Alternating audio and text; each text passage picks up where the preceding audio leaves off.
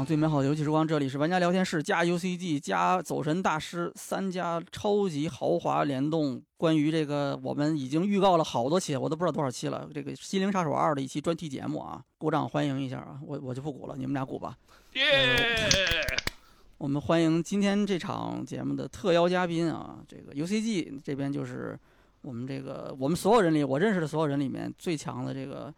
呃，这个 Remedy 宇宙的算是一个很有研究的一个一个玩家啊，就是 FJ，哎哎，大家好，我是阿雪家 FJ。然后另外一位呢，那就是走神大师的我们的走神大师的最人气的这个主持人啊，创始人主持人，然后这个经常也没有经常，反正偶尔会过来一下。嗯，我们偶尔会联动一下，就是这个走神大师的罗斯特哈。大家好，我是另一个 R 的 R 学家罗斯特，但其实啊是 Rockstar，但是也也没有很学家啊，不好意思，只是随便提句啊。对对对，也是二学家，也是二学家，你们俩都是二学家，你们俩反正都很有学问。我们今天这期节目，因为我我在这边，就我们在玩家聊天室这边，我就说当时说这个《心灵杀手二》出了，然后我们也都挺喜欢这个游戏的，是吧？当时我们就说这个游戏我们应该好好聊一聊，录一期节目是吧？嗯。然后这一想，这已经是二零二三年的事儿了哈。确实。现在已经二零二四年了，我也不知道搁了好几期了之后，然后现在我们终于把人凑齐了。不管怎么说，反正我们终于能录了啊！好不容易终于凑齐三个可以聊的了，我们终于可以录了。是。这期我们就聊《心灵杀手二》，我我们肯定都都通关了啊。那确实是。呃，我是白金的啊，当然我是这个。蹭的 FJ 的 游戏，呃，但是我白金了，嗯，我先说一下，嗯，FJ 应该也白金了，是白金，哎，我也全成就了，然后，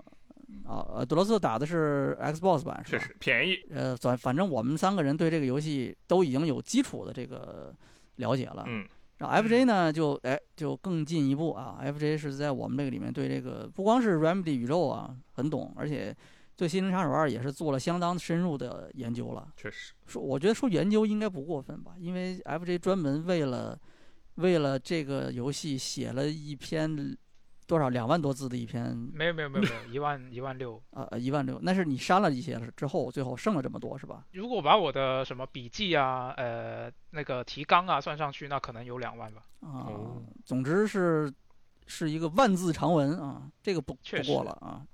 确实，哎，专门关于这个《心灵杀手二》，哎，它的前前后后，哎，是吧？因因果果，边边角角，做了各种各样的分析解读。呃，然后现在这个文章应该是刊载在最新一期的 UCG 杂志上面，是是吧？就是二零二三的年度盘点那一期里面是有的。那那其实是二零二四年上的第一期，对吧？就是它实际上是应该是二零二四年一月上市的，是吧？是是是，对吧？啊，那我没说错啊，就其实就是最新的一本杂志嘛，对吧？对，最现现在为止最新的。哎，对，这个书呢，呃，我们现在因为已经上市了，就应该是上周刚上市的，然后应该订的朋友应该现在都已经能拿到了，然后没有的其实哎，现在就可以上 UCG 的店里面去，哎，对，找一下这本书啊，年度盘点，反正每年的呃春节之前都会有这么一本啊，过去是合刊，现在不现在改成是一个这个年末的一个盘点形式了，嗯。嗯，然后之前我们在上海，其实就是上周啊，我们上海办那个线下活动的时候，呃，当时也是我们送了一批这个书，啊，当时是三本儿，然后其中有这本儿啊，应该也有不少朋友当时已经拿到了，这些朋友应该是最早一批拿到这个书的啊。哇哦！呃，这个大概我估计可能其中应该有一部分人已经看了 FJ 的这个大作啊。嗯。呃。这个书，我我觉得整个看下来，确实对我就是理解这个游戏有很大的帮助啊。嗯。然后今天其实也是希望，因为我自己对这个游戏的认识其实比较有限，很多东西其实不懂的或者一知半解，所以希望今天可以通过这个节目、这个专题聊下来呢。然后我自己希望首先是能够对这个《心灵杀手二》啊，包括他的前面的作品啊，《Remedy 宇宙》的其他的一些作品，像《控制》啊。甚至还有更早一点的这个量子破碎之类的，我是希望可以通过这期节目，哎，我自己能够有一些更深入的理解啊。然后也希望可能哎，我们这期节目听完之后，对这个游戏感兴趣的，或者对 Remedy 宇宙感兴趣的朋友，也可以有所收获。大概是这样啊。是是，那今天这个主力其实是靠 FJ 帮我们输出哈，然后我就负责呃抛砖引玉。六爷负责主持，我负责摸鱼，我就哎牛逼啊！您说的对，那可不是，那真的是，我就提提提一些比较弱智的问题啊，我一会儿就会提各种问题啊。那那我们就不这个商业互吹就到此为止啊，我们就正式开始啊。说到《心灵杀手二》的话，这个游戏，我个人觉得这个故事还是还是挺精彩的，它确实挺怎么说呢？就你你是需要一些这个成本，或者说是你要花一点精力时间去理解它的。是这个呃，我我不觉得我很聪明，我觉得我在这个问题上其实很少这么动脑子去 去玩这么一个游戏啊，嗯所以这个花了一点时间去理解这个东西，但是我觉得整体感觉还是不错的。一上来，因为这个确实距离这个游戏发售也也有点久了，但是我觉得我们嗯还是简单先聊一下每个人的大概的印象，好吧？嗯啊，呃，我我先简单说一下啊，就是我个人感觉，就刚才我说的，因为我其实这个已经有挺长一段时间不怎么玩这种需要耗费这么多的脑细胞的游戏了。嗯呃，哎，玩这么一下，稍微尝试着多去思考一下，我觉得哎挺好的还，就是是哎挺有成就感的。就虽然我也没有搞明白很多事情，我也不懂，但是最后整个下来，这个故事的大致的这个整个的脉络我是理解的。哎，然后这个过程里面，你就跟着这个主人公一起去思考，啊，包括跟着这个萨嘎萨雅一起去破破案，然后跟着艾伦一起去设法要逃离这个现在的自己面临的这个险境。在这个过程里面，这些思考，我觉得这个是一个挺有意思的事儿啊。哎，在这个过程里面，我我自己我个人特别喜欢的，其实就是这个游戏在叙事的过程里面，它运用这个一个算是一个呃对游戏本身结合的一个系统吧，就是 Saga 它不是有一个心灵之地，冥想哎，其实相当于是他他在游戏里面是把这个解释为 Saga 萨迦对这个他接触到的所有的这些嫌疑人也好呀，或者证人也好啊，对这些人进行这个这个侧写是吧？嗯，他是用这么一种方式去解释的，但是呢，实际上他是就是用游戏里面的一个刚才说叫心灵之地是应该是它是简中还是繁中的翻译，我不记了。简中的简简中中是吧？啊，嗯因为我记得是我记得好像繁中是叫意念之境，是呃，反正两个版本都有不一样的名字啊，这可能一会儿我们还得再再对齐一下。反正嗯就是在这个一个特殊的这么样一个空间里面，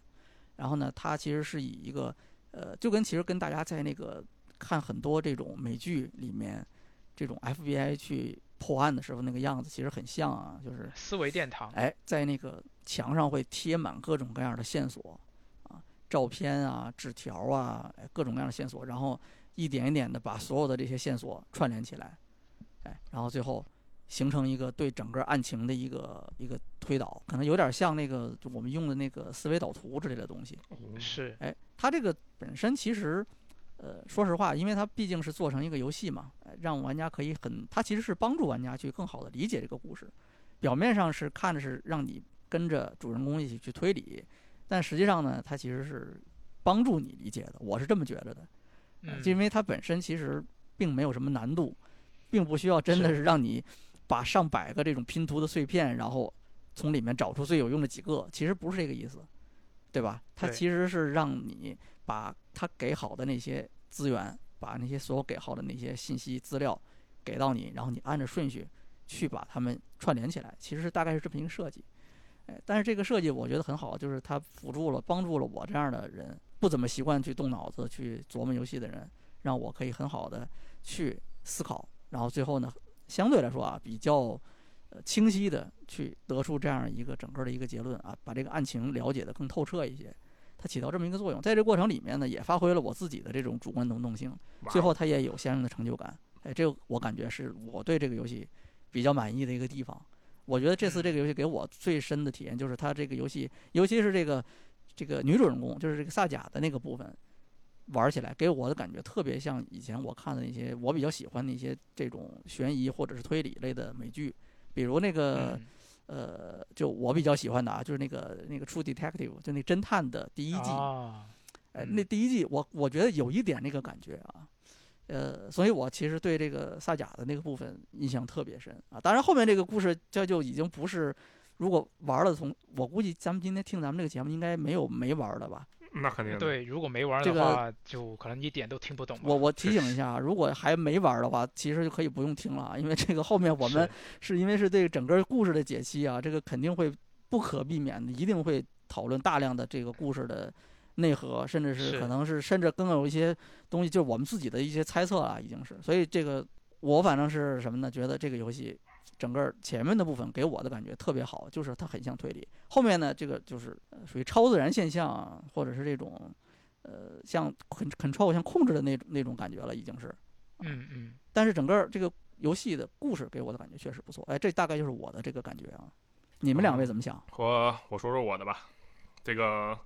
我这个具体的啊就不说了，因为刚才其实细节上可能我跟六爷的感受也差不多，就是关于故事啊，或者说它的一些设定啊这个样子。我是刚刚好非常巧，呃，前几天和一个朋友就是聊了这个关于一些《心灵杀手二》的看法，然后我就说一个非常宏观的面，就是我们两个都认为这是一个非常。呃，先用一个突动子的词，就是非常厉害的游戏，它值得所有的大奖。然后接下来我用的词是这位朋友的原话，他是完美一天制作人，然后他是这么说的：他说这款游戏在他看来是一款反节奏游戏，也是一款反主流游戏。然后我当时就问他，什么叫做反节奏游戏？他说是这样的，就是一个呃，比如说比较常见的作品，它会有一些起伏的游戏体验嘛，比如说你会在前面可能呃。稍微憋屈一会儿，然后在中间给你来一个大情感大爆发，然后在结尾再给你来一个呃悠长的回味的桥段。呃，具体在游戏里面呢，可能是剧情的连续的讲述，紧接着是一场刺激的战斗，接下来是一段骑马的旅程。我说的就是《荒野大镖客》啊，就类似这样的一个排布，可能是这样的设呃，可能这样的嗯安排会让玩家有一个比较舒适的体验。但是《心灵杀手二》是完全的反节奏游戏，就是它没有太考虑主流的或者说更可能受欢迎的游戏体验是什么样子的，它比较执着于去讲述自己的事情，这是一个呃山姆雷克他对自己的表达的一个执着，就是他呃他我们所讨论的最后推出的结果就是。山姆雷克需要一款游戏，他需要一款作品来完成他对艺术殿堂的追求。而《心灵杀手二》就是这款游戏。尽管他之前有《心灵杀手》、有《控制》、有《马克思佩恩》，并且他们在表达上面都有自己的特色与特征，但是没有哪一款比《心灵杀手二》更加对这个艺术表达，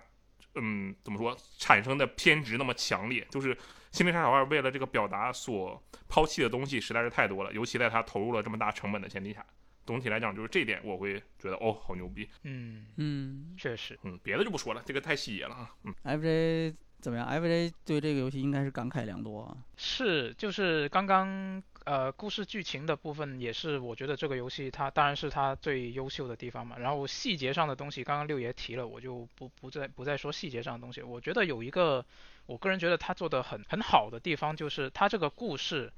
他无论是他的故事本身，还是他的叙事，就是它里面做的那些叙事轨迹，我觉得他对于不同不同的玩家，他都是有照顾到的。就是像比如说呃不太了解系列之前其他的相关信息的玩家，他可能一一下子去看这个故事的时候，会有一些。呃，不是很清晰，但是只要是认真的去看了这整个故事，然后从头到尾是看整个故事流程是看下来了，那他至少会对这个故事的大框架一个最表表面的那一层故事，他是能够理解的。然后他理解的这个过程里面，因为有一些叙事轨迹在，所以他也不是那么的简单的就理解他。就像六爷刚刚说的，你会有一种成就感，就是你看懂之后，你有有一种成就感，就是对于不太了解细节的玩家，他都能够有这种成就感。那像我这种把把他之前的作品就可能了解的细节比较多的人呢，在了解了他这一层表面的啊故事之后，会衍生出更多的疑问，然后在思考这些疑问的过程当中又会有一个怎么说？我觉得相当于是我玩了另一款游戏，哦，就有种有种他我买了这个游戏，我把这个游戏体验完了之后，他又可以让我体验另外一个衍生的游戏，就有这种感觉，嗯就是挺有趣的。嗯，所以我觉得他他这方面做得很好，就是不不管是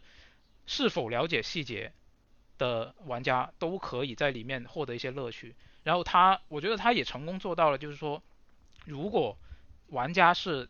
通过他表面的这一层故事对这个东西感兴趣了，那他就很有可能转化成像我这样愿意去深入的去挖掘更多细节的玩家，那他就可以再享受更深一层的这个乐乐趣，我觉得就很棒。嗯但是，但是我觉得还要还是要批评一下的事情，就是他最后的这个设计，就是他的结局，他不是一周目给你一个悬念，就是故事其实没有完结嘛，嗯，他要留给你在二周目去打出这个真结局。嗯然后呢，二周目你们你们是有打还是直接只看了那些呃内容呢？我是云的，啊我是看了，阿罗呢？我我也只是看了，没有打。啊，是，那我觉得这个决定是对的，就是你根本不需要去玩二周目，因为因为这这个东西真的是让我比较失望的地方啊、一周目的那个结局其实就是告诉你说，呃，艾伦他需要经过更多的循环去把这个真正的结局写出来嘛。那他其实之前故事里也一直在强调说，艾伦他要把一个真正的结局写出来，或者说要把一个更好的结局写出来，他就需要去为这个故事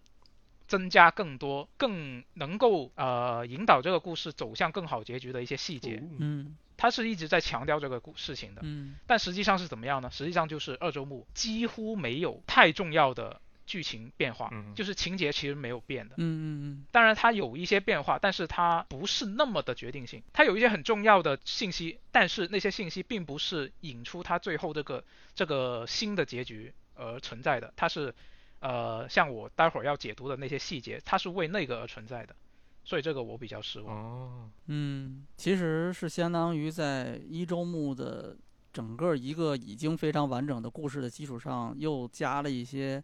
有限的吧，有限的一些新的信息啊、情报是，啊。其实说实话，它对整个的故事不会产生什么大的影响。对啊，你你要让我个人，我感觉啊，就是可能最有结最有价值的就是最后明确的告诉你有一个结局了，有一个是，你说它是 happy ending 也可以的这么一个结局嗯嗯啊，就是它没有真的像。呃，因为你如果只看一周目的结局，你可能会觉得哦，这是一个《盗梦空间》啊，就类似那样一个是吧？最后有一个没有接听的电话啊，有一个在桌子上不停旋转的这样一个陀螺，它最后嗯一周目给你的感觉是这样，但是二周目是，就明确的告诉你，没有，我们不是开放性结局，就是一个一个有这么一个结局啊，是不是嗯 happy 这个我我其实也不是很有把握，感觉上我觉得应该是算是 happy 的吧，是吧？嗯，呃，但是可能相对来说，你说就为了这个重新打一个周目，这个我我觉得可能对我来说要求有点高，因为我我一个周目打完已经很久了，已经。是，就是就是这个这个东西，我是觉得说他这么搞的话，还不如他直接就用一周目的那个开放性结局，然后剩下的疑问就留给呃 DLC 也好，续作也好，我宁愿他这样可能还比较好。嗯，他如果像现在这样的话，就是中间没有什么决定性变化的情况下，直接就告诉你，诶，他突然就大团圆结局了，那我觉得这个是很牵强的。嗯嗯。不过换话说回来，它本体其实已经很完整了，是是？吧？我觉得，是，我觉得他除非这个一周目强行在咱打打比方啊，不，这个肯定不合适。就比如说啊，一周目他在这个艾伦被这个控制局抓走，就在这儿结束嗯，一周目就在这儿结束。啊嗯，，比方说就在这儿结束，或者说就是在这个艾伦第一次，呃或者第二次就到达那个回到他们的纽约的那个住所，啊嗯，就见到爱丽丝生前的留下的一些资影像资料，在某一个那个回合里面结束，呃就给玩家留一个这个呃让让大家觉得到底这个人是谁啊，这个是不是对吧？后面我们可能要聊到的关于什么工科先生啊就跟这个艾伦他们两个人的这个身份啊，就留一个更大的悬念给玩家，结束一周目，然后完了让玩家再去继续补充嘛，因为它本质上其实是一个在不断的一个在补充这个填充扩充这个故事的过程嘛，对吧？那在这个过程里面，把第一周目结束掉，然后再开一个新的。但可能这样也不太行，因为其实它现在的这个设计是跟它这个这个设定，就是所谓的呃循环啊、螺旋啊，跟这个东西是契合的。嗯就是你这个游戏的一周目、二周目，它跟它这个循环螺旋是契合的，是吧？呃，就它是是吧？它嗯用的就是这个概念。对对对，我所以我我我理解，我理解，我我的意思其实就是我我那我这个例子举的不好啊，我这个例子举的不好，嗯不能简单的从某一个中间地儿断开啊。但是但是可能就是咱们强行说它一定要有二周目的话，那你可能真的是你得给玩家留出足够多的新内容才行，是对吧？是，所以就是某程度上，我觉得它让我就二周目让我这么失望的一个很大的原因，也是因为它一周目太好了，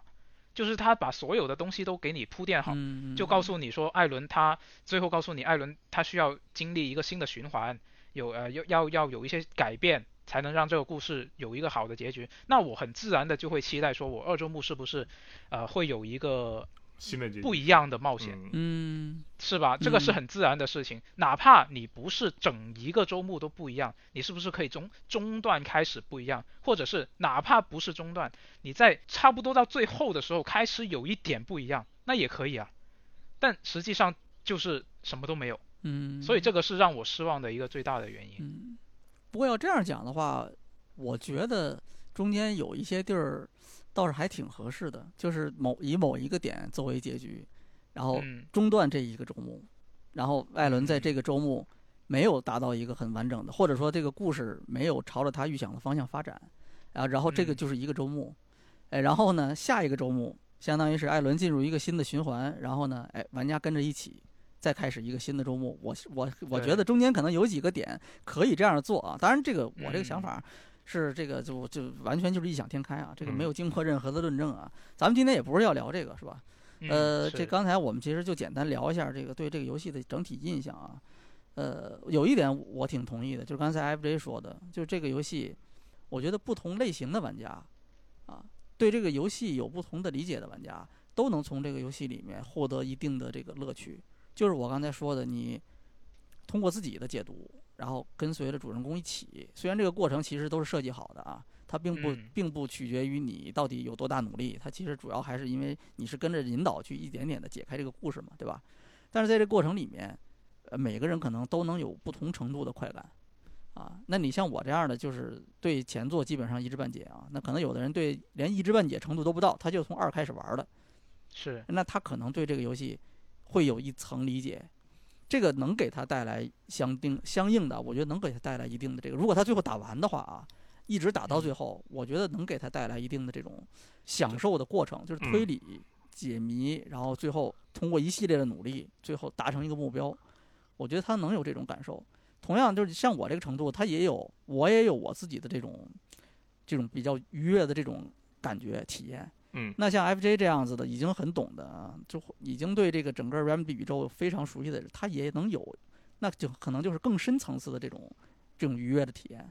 我觉得这个很厉害。然后就是刚才那个哎，这个罗斯特提到的那个罗斯特那个朋友，是是我我是阿波吗？不是是完美一天制作人，他叫啊邓不染，哦哦哦嗯呃，就是，总之，我觉得他的那个说法也挺有道理的。就是他其实这个游戏就是《心灵杀手二》啊，它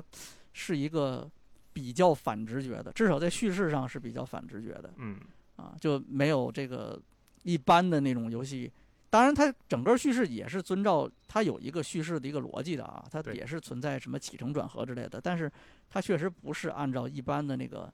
比如说好莱坞工业化拍电影的那个流程去嗯把一个故事的这个脚本，哎，是吧？我就跟说相声一样，开头有一个包袱，过一会儿再再抖一个，过一会儿过多长时间抖一个，或者说多长时间给玩家一个高潮，可能你在工业化的这种剧本的撰写的体系下，它已经是真的是非常非常的标准化了。嗯那可能以这个标准来说的话，控这个《心灵杀手二》就是一个反直觉的一个设计，这个我我觉得也说的挺有道理的啊。呃，OK，这个其实就是我们刚才根据大家对这个游戏的自己的一些看法，我们简单的讲一讲，算是有一些启发啊。这游戏其实不需要我们再去做什么评价了，是吧？毕竟人家 TGA 拿了几个非常有影响力、非常重量级的奖啊，包括最佳艺术指导、最佳这个游戏指导、最佳的叙事，是吧？嗯这个这个游戏的艺术、美术、视觉效果有多么的牛逼，我相信这个可能根本都不需要玩这个游戏，这个可能一看就看出来了。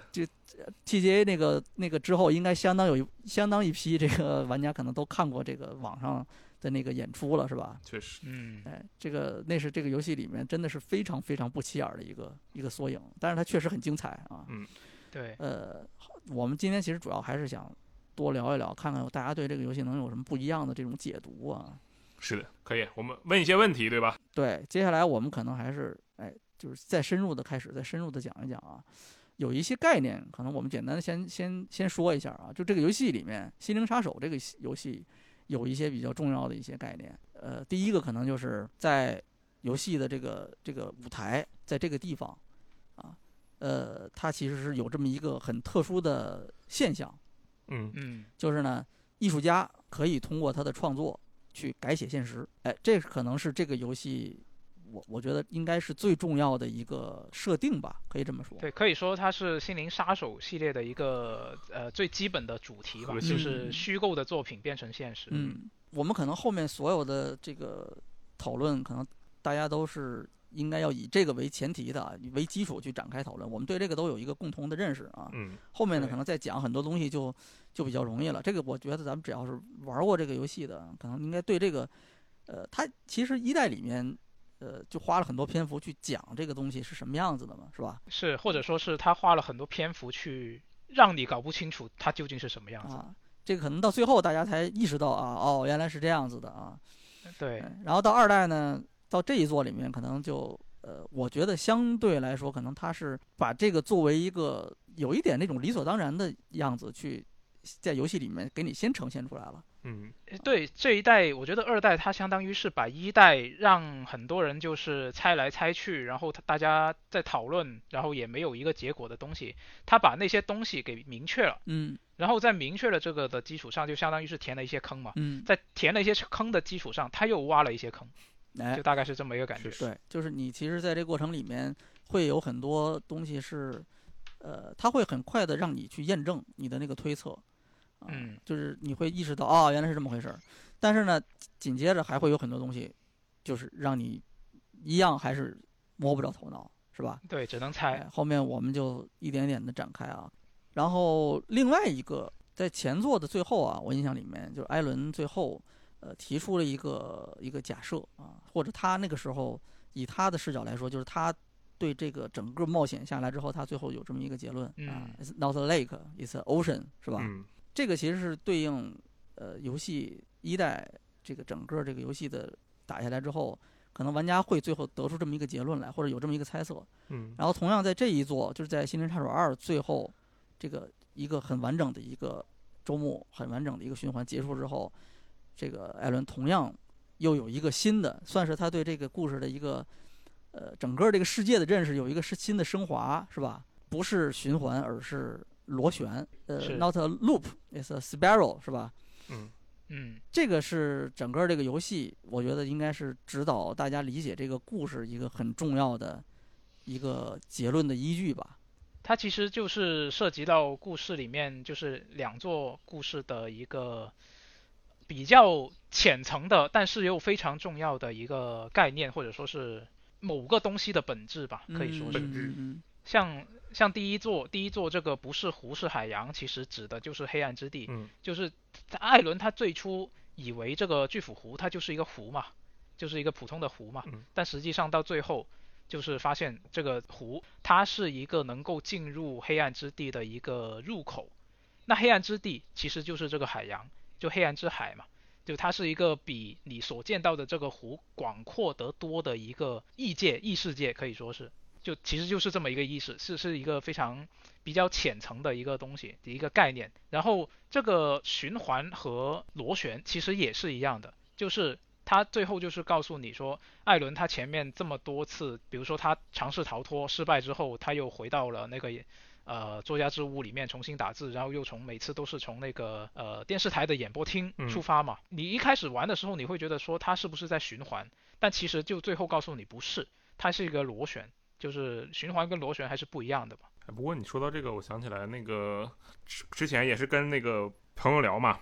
然后就说嗯循环和螺旋的关系，我们两个讨论了一下这个，但其实没有讨论出什么。重点可能是今天这期还会有解答，但是我突然想到一件事情，就是我当时跟他说这个反呃反节奏的事情，然后我就安慰他，因为他这个制作人，他觉得现在的这个哎呀，大家都追求这种主流的节奏创作，没有人去表达自己或者表达自己的作品很少，然后愿意为表达自己的作品投入资源的这种，比如说呃有钱人或者资本啊也很少，他就感慨这个事情嘛。然后我就跟他说，我说嗯别担心啊，这个艺术创作或者说这个历史上的流行啊，流行的游戏类型，它是一个循环。就比如说你前两年可能流行丧尸，然后过了好长时间它就不流行丧尸了，但是逐渐的就开始复古啊，可能又开始流行丧尸了，就是类似这样的一个意思。因为你看，比如说近年就可能比较流行那种呃比较复古的风格嘛，也是可能很多年以前的那种流行的风格。我就跟他说啊，你看这样的话，它就是一个螺旋嘛。啊，不是，就是一个循环嘛。然后他就跟我说，他说不，这其实不是循环，这是个螺旋。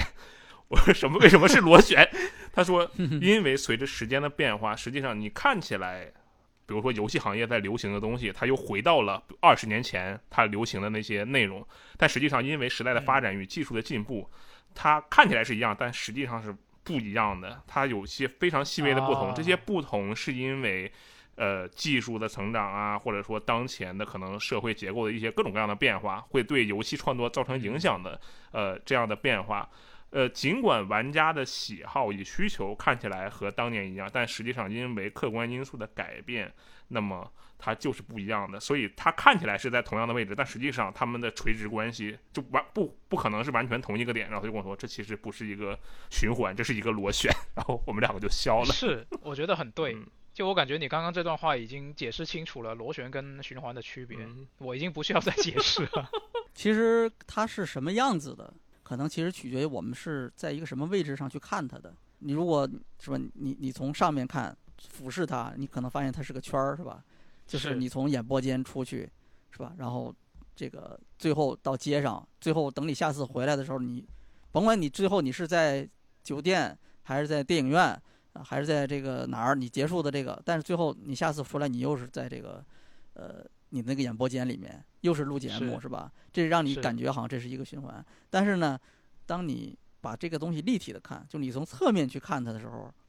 你发现它其实不是一个平面的，它不是一个圆圈儿，它其实是好多好多好多圆圈儿，是吧？然后在螺旋上升的。它在纵轴上是有变化的。哎，这个就可能就是用来大家理解最后这个游戏给大家的这个结论，其实就是对整个世界的一个观察的一个角度不同，得出的一个不同的一个观测结果啊，其实就是这样子的。啊，这个这个游戏整个理解下来啊，就是我觉得最开始我觉得还是有点绕的啊，嗯，是他故意的嘛，就是有一些叙事轨迹在里面。但是呢，哎，又又回到刚才最开始我们说的，有一点好处就是，刚才我可能没讲到，就是因为他这个萨甲和艾伦两个人的故事啊，他的叙事逻辑不一样。啊嗯，这个萨甲是基本上他一直处于现实世界嘛，所以他的这个故事或者他自己的这个冒险，他是线性推进的。嗯，相对来说，艾伦那边的叙事，他给人的感觉其实是有他加入了大量的这种错觉。那这两种叙事，因为逻辑不一样，表达方式不一样，我其嗯实对这个游戏理解当时花了一点精力去思考的。但是后来我就发现，看了 FJ 在这个杂志上，就是 UCG 的最新的这个盘点这一期杂志里面，嗯《心灵杀手二》的这个专辑啊，就关于这个部分，它有一个非常我觉得很直观的一个一个梳理。这个呢，其实就可能很好的解答为什么艾伦跟萨甲两个人有几次，应该是三次吧，就是这种没有面对面，而是隔空喊话的这个过程。跨服聊天。哎，就是跨服聊天。大家其实这个东西，我觉得应该是在整个玩游戏的过程里面，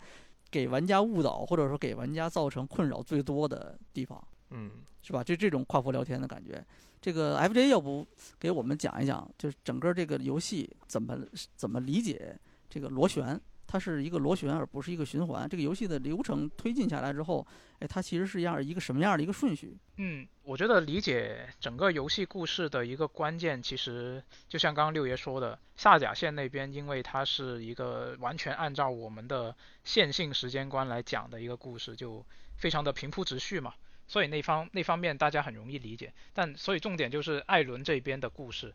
只要把艾伦这边的故事理清楚了，那整个故事就非常清晰了。嗯呃，这个它它主要就是艾伦那边有一些叙事轨迹在里面。呃，像刚刚六爷说的，艾伦线那边其实他那些情节，你可以说它是是打乱了，但是其实实际上它并不只是单纯的打乱那么简单。就这个具体的，嗯我们后面再说啊。我觉得呃嗯嗯可以先从先从就是艾伦他之前在《心灵杀手二》之前是《美国噩梦》，就是这个《心灵杀手嗯美国噩梦》是初代之后的一个衍生作，嗯可以从那个开始说起，就是跟跟这一次二代里面的循环螺旋其实是有关系的。大家如果有玩过《美国噩梦》的话，就会觉得很熟悉。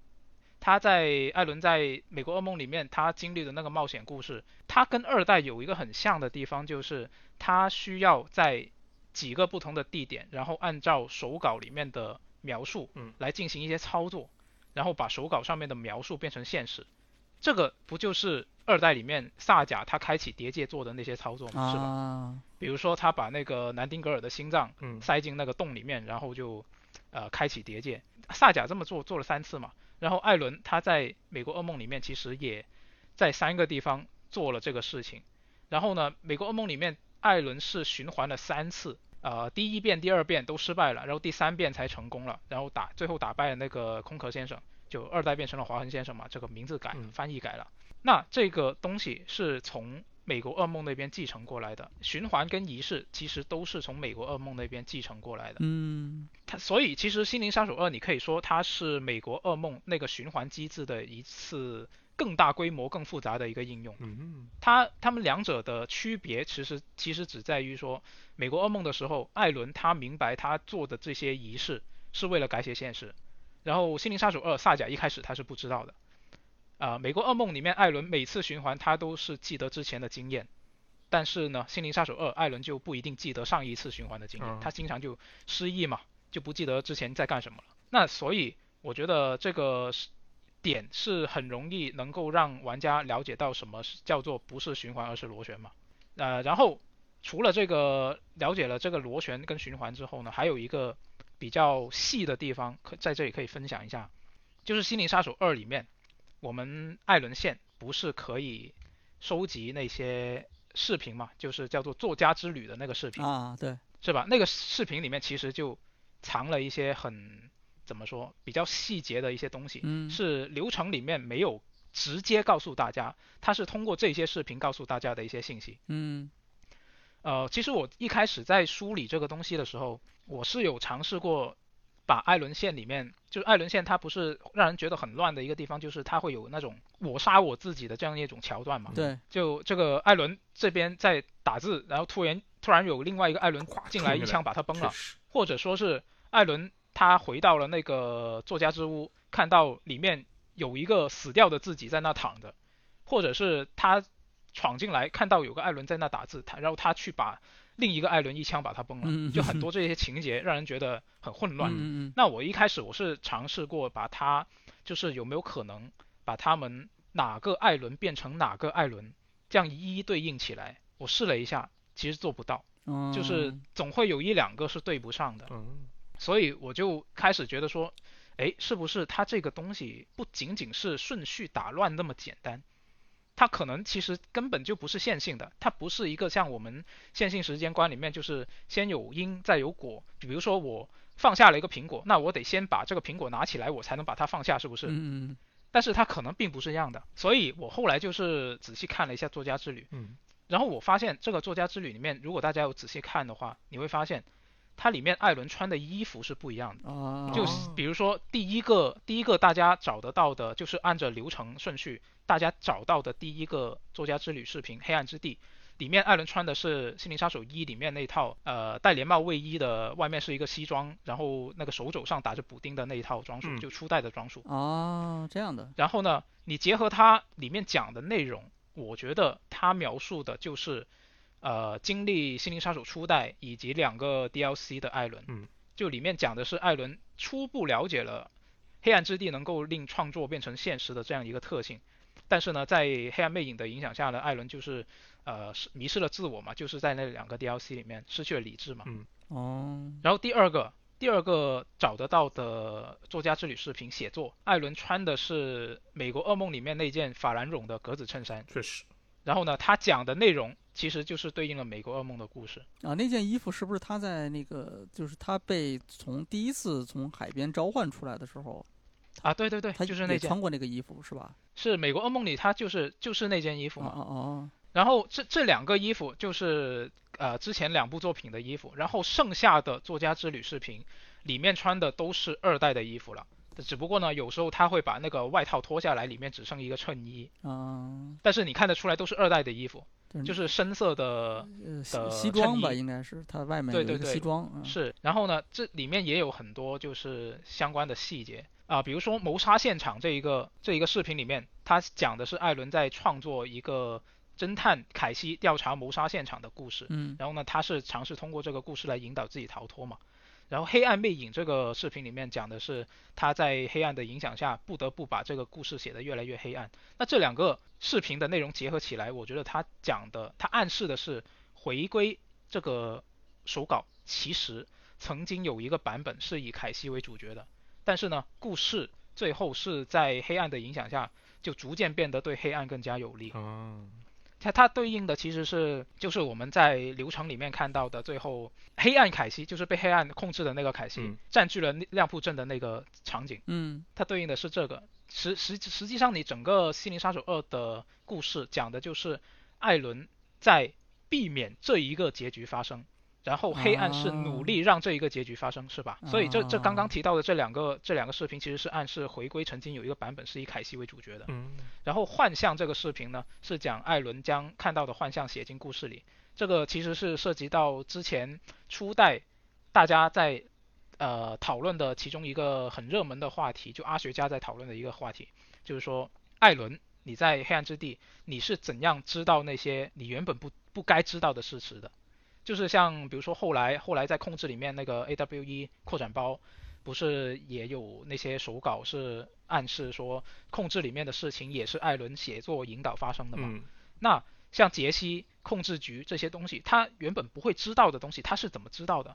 那其实他在后面就已经暗示了，然后这一次二代他是非常明确的告诉你了，他艾伦自己亲口说出来了，就是说他在黑暗之地的时候，他是能够看见一些幻象，然后这些幻象呢，有一部分是来自于现实的一些东西，就渗透进来了，让他看到了，就是一些实际存在的东西，他看到了，然后他就用到了他的创作里面。那所以这个视频呢，讲的就是这个。嗯然后溺水这哦个视频讲的是艾伦在黑暗不断消除他记忆的情况下，他逐渐崩溃嘛。嗯，然后他里面呃在崩溃的时候，嘴里说的一些台词，嗯呃，比如说呃艾伦听起来像个角色的名字，我不想成为角色，把我从这个故事删除，这不是你们的故事，这故事将永远进行下去，你会被困在循环里。嗯这些台词，你们有没有觉得有点熟悉？这这些台词其实是艾伦线里面那些敌人、那些阴影，就他真实名字叫恶影嘛。哦原来如此，他们嘴里不是会一直一直念一些就是东西嘛那种那种意义意义不明的各种嘀咕对对对对对对，那些低谷就有时候他只是念一声 wake，啊，嗯对对对，他只是 wake，嗯。有有，但有时候他会说更多的话。啊，，对，这些话其实就是这一次这刚刚提到那哦个视频里面出现的那些台词，这个其实是侧面说明这些恶影实际上都是每一个都是理智崩溃的艾伦。哦，然后外国外其实也有玩家去就是用这个 PC 版去做了一些用一些工具，把那些敌人的那个阴影特效给去掉了。嗯嗯，实际上他那个建模的脸就是艾伦的脸，所以我觉得应该也挺实锤了这个还猜测。然后这个呃黑暗魅影，他在那个是回归第八章吧，我如果没记错的话，就是那个麋鹿节那一章。他最后不是有一个永恒循环的麋鹿节，对对对，就是所有人都在称赞艾伦的这个回归这本书。对，那其实这个就是对应了溺水里面这个视频里面提到的这个呃艾伦念的这个台词，这个故事将永远进行下去，你会被困在循环里，所以其实是对得上的。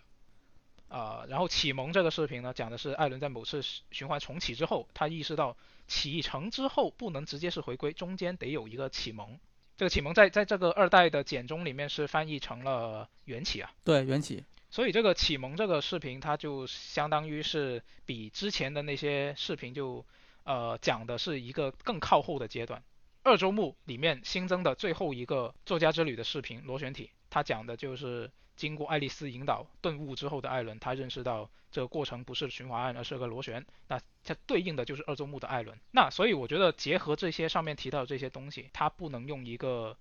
我们所惯用的线性时间观去看的话，嗯如果不是用时间这个量尺来衡量艾伦的状态，更好的一个衡量的方式，可能就是进度，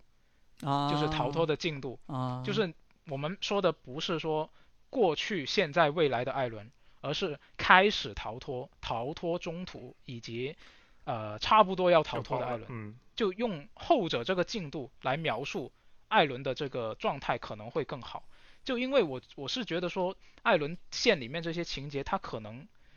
并不只是打乱那么简单，它可能是没有一个明确的时间先后顺序的，它甚至有可能是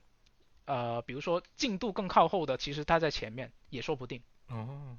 就是因为这个可能说起来有点抽象啊，就是按照我，毕竟我们是一个按照是线性时间观生生存的一个生物嘛，嗯所以很难理解这种事情。但是可能是这样的，因为如果你不这样想的话，它有很多东西是说不通的。我我我我是这么理解的啊，就是艾伦他的这个部分，就他在黑暗之地嗯。里面，他是一直处于一个，呃，如果用一个游戏去比喻的话啊，就他一直嗯是处嗯。于一个游戏的在攻关的过程。那这个游戏本身是，就我我们说他如果是一个角色扮演的话啊，那它嗯。有周目的概念是吧？对那这个每一个周目，它是有一个进度的，啊，但是每一个周目艾伦完成的内容它不一定是一致的，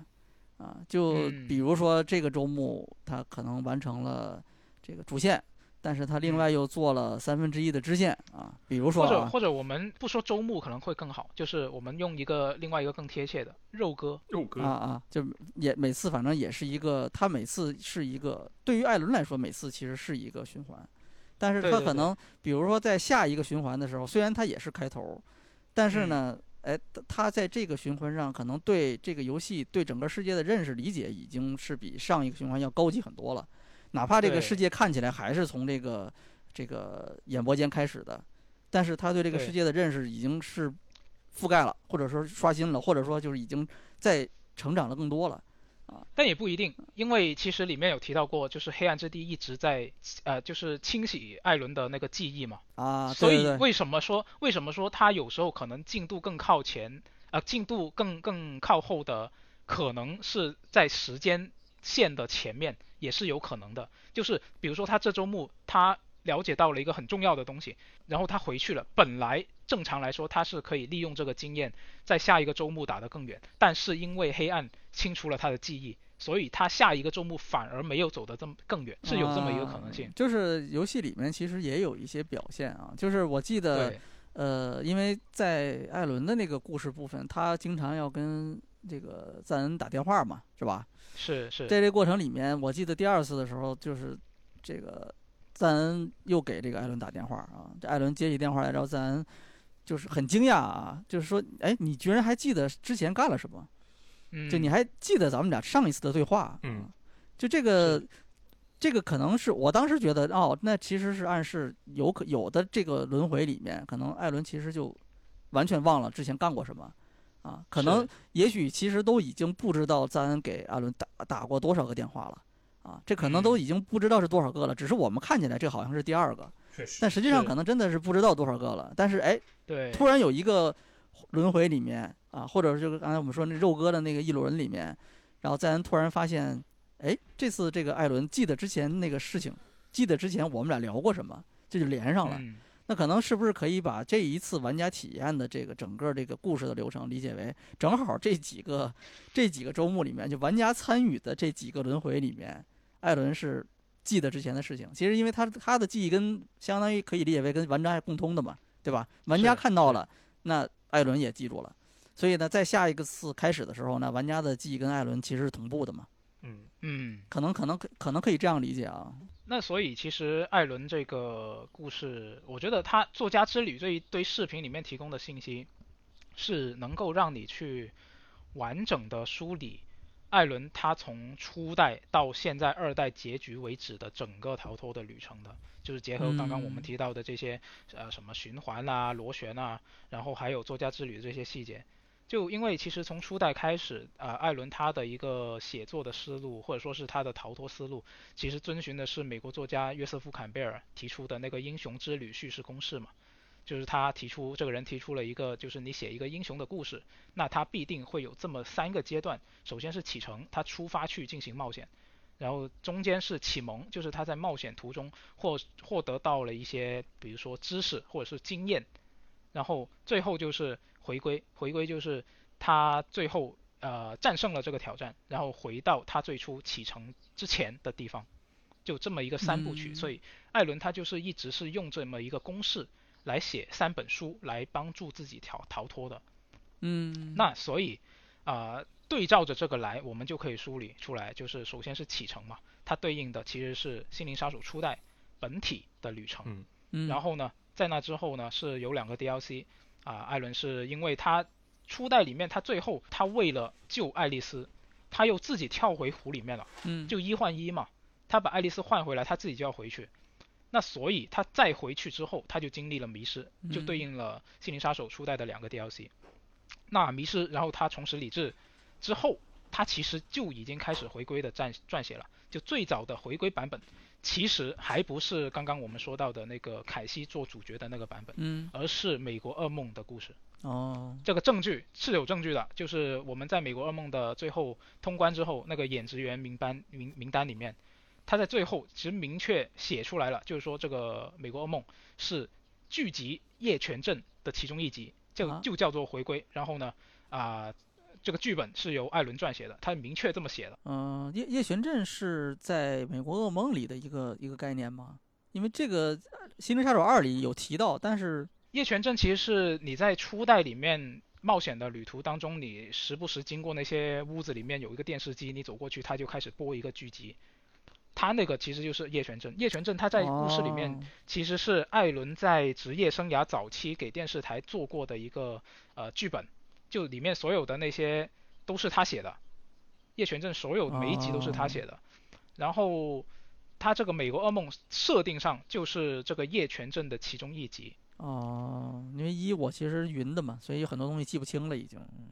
嗯对云的可能就有一些，比如说录视频的人他没有把这个部分录下来，嗯。或者是他错过了你就看不到嘛。嗯。那这个回归的最初版本就其实是呃美国噩梦，但很显然就是美国噩梦这一版故事是没能让艾伦逃出去嘛，嗯。所以艾伦他是后来把这个故事推倒重写了。新一版的回归就是这个第二版的回归，就是我们刚刚说的以凯西为主角的这个故事。嗯但但是呢，在这个黑暗的影响之下呢，就发展出了我们在回归第八章看到的那个呃事态，就是黑暗之地嗯，黑暗魅影逃离了黑暗之地，占领了亮铺镇，嗯这么一个结局嘛。所以呢，就觉得这个故事也不行，那所以艾伦就决定把萨贾安德森写进故事里。就从这个时间点开始，萨贾才真正加入到这个故事里。嗯所以就是第三版的回归是以萨贾为主角的，就是我们在《心灵杀手二》一周目所看到的萨贾线的故事，就是第三版的回归。然后呢，呃，有一个并行的事情，就是在撰写以及修改回归的过程里面，艾伦他是发现这个启程结束之后直接到回归是不合理的，中间得有一个启蒙。那所以艾伦他就用凯西版的回归的元素，创作出了一个以他自己为主角的新故事。然后呢，原本的那个虚构凯西的故事情节就变成了回响，出现在噩梦版的虚构纽约里面，啊，就是他在黑暗之地里面对的那些光点，一个一个白点，一个黑点对起来的那个东西。啊啊啊嗯，就是那个，就是像像是对凯西的故事的一个回忆，感觉。是，就他原本那个才是最初版本回归的故事情节，他但是他嗯。在这个、呃启蒙里面，他就变成了一个引导艾伦逃脱的一个东西，嗯，就相当于是这个启蒙就是我们在《心灵杀手二》一周目里面看到的艾伦线嘛。嗯。嗯。那那还有一个细节就是说，由于这个启蒙跟萨甲版的回归都是由凯西版的回归改编而成的，所以这个就可以解释为什么萨甲线跟艾伦线有些情节是有对应关系的。啊，对对对，对，对，因为你看虚构版的呃虚构的那个凯西，他在旧版的回归里面，就相当于是艾伦跟着他去找的那些三宗谋杀案的现场，嗯，是吧？对，然后跟萨甲他在现实里面进行的三次仪式，它是一一对应的。嗯，算连那个受害者什么的也是有联系的。对对，是的。就比如说艾伦他找到的第一个案子，一个追查邪教的执法者被谋杀了嘛，一个一个警察，一个 FBI 被谋杀了，然后他对应的就是南丁格尔那边，嗯两边其实都有一个关键的物品，就是被害者的心脏，嗯，是吧？然后萨甲那边就用这个心脏给开启了结界，对然后最后打败的那个怪物就是南丁格尔。对，然后第二个案子，艾伦那边是一个沦为邪教祭品的女演员，然后呢，关键物品是一个唱片，然后萨甲那边他是用这个唱片开启了结界，然后打了辛西亚这个怪物，是吧？对，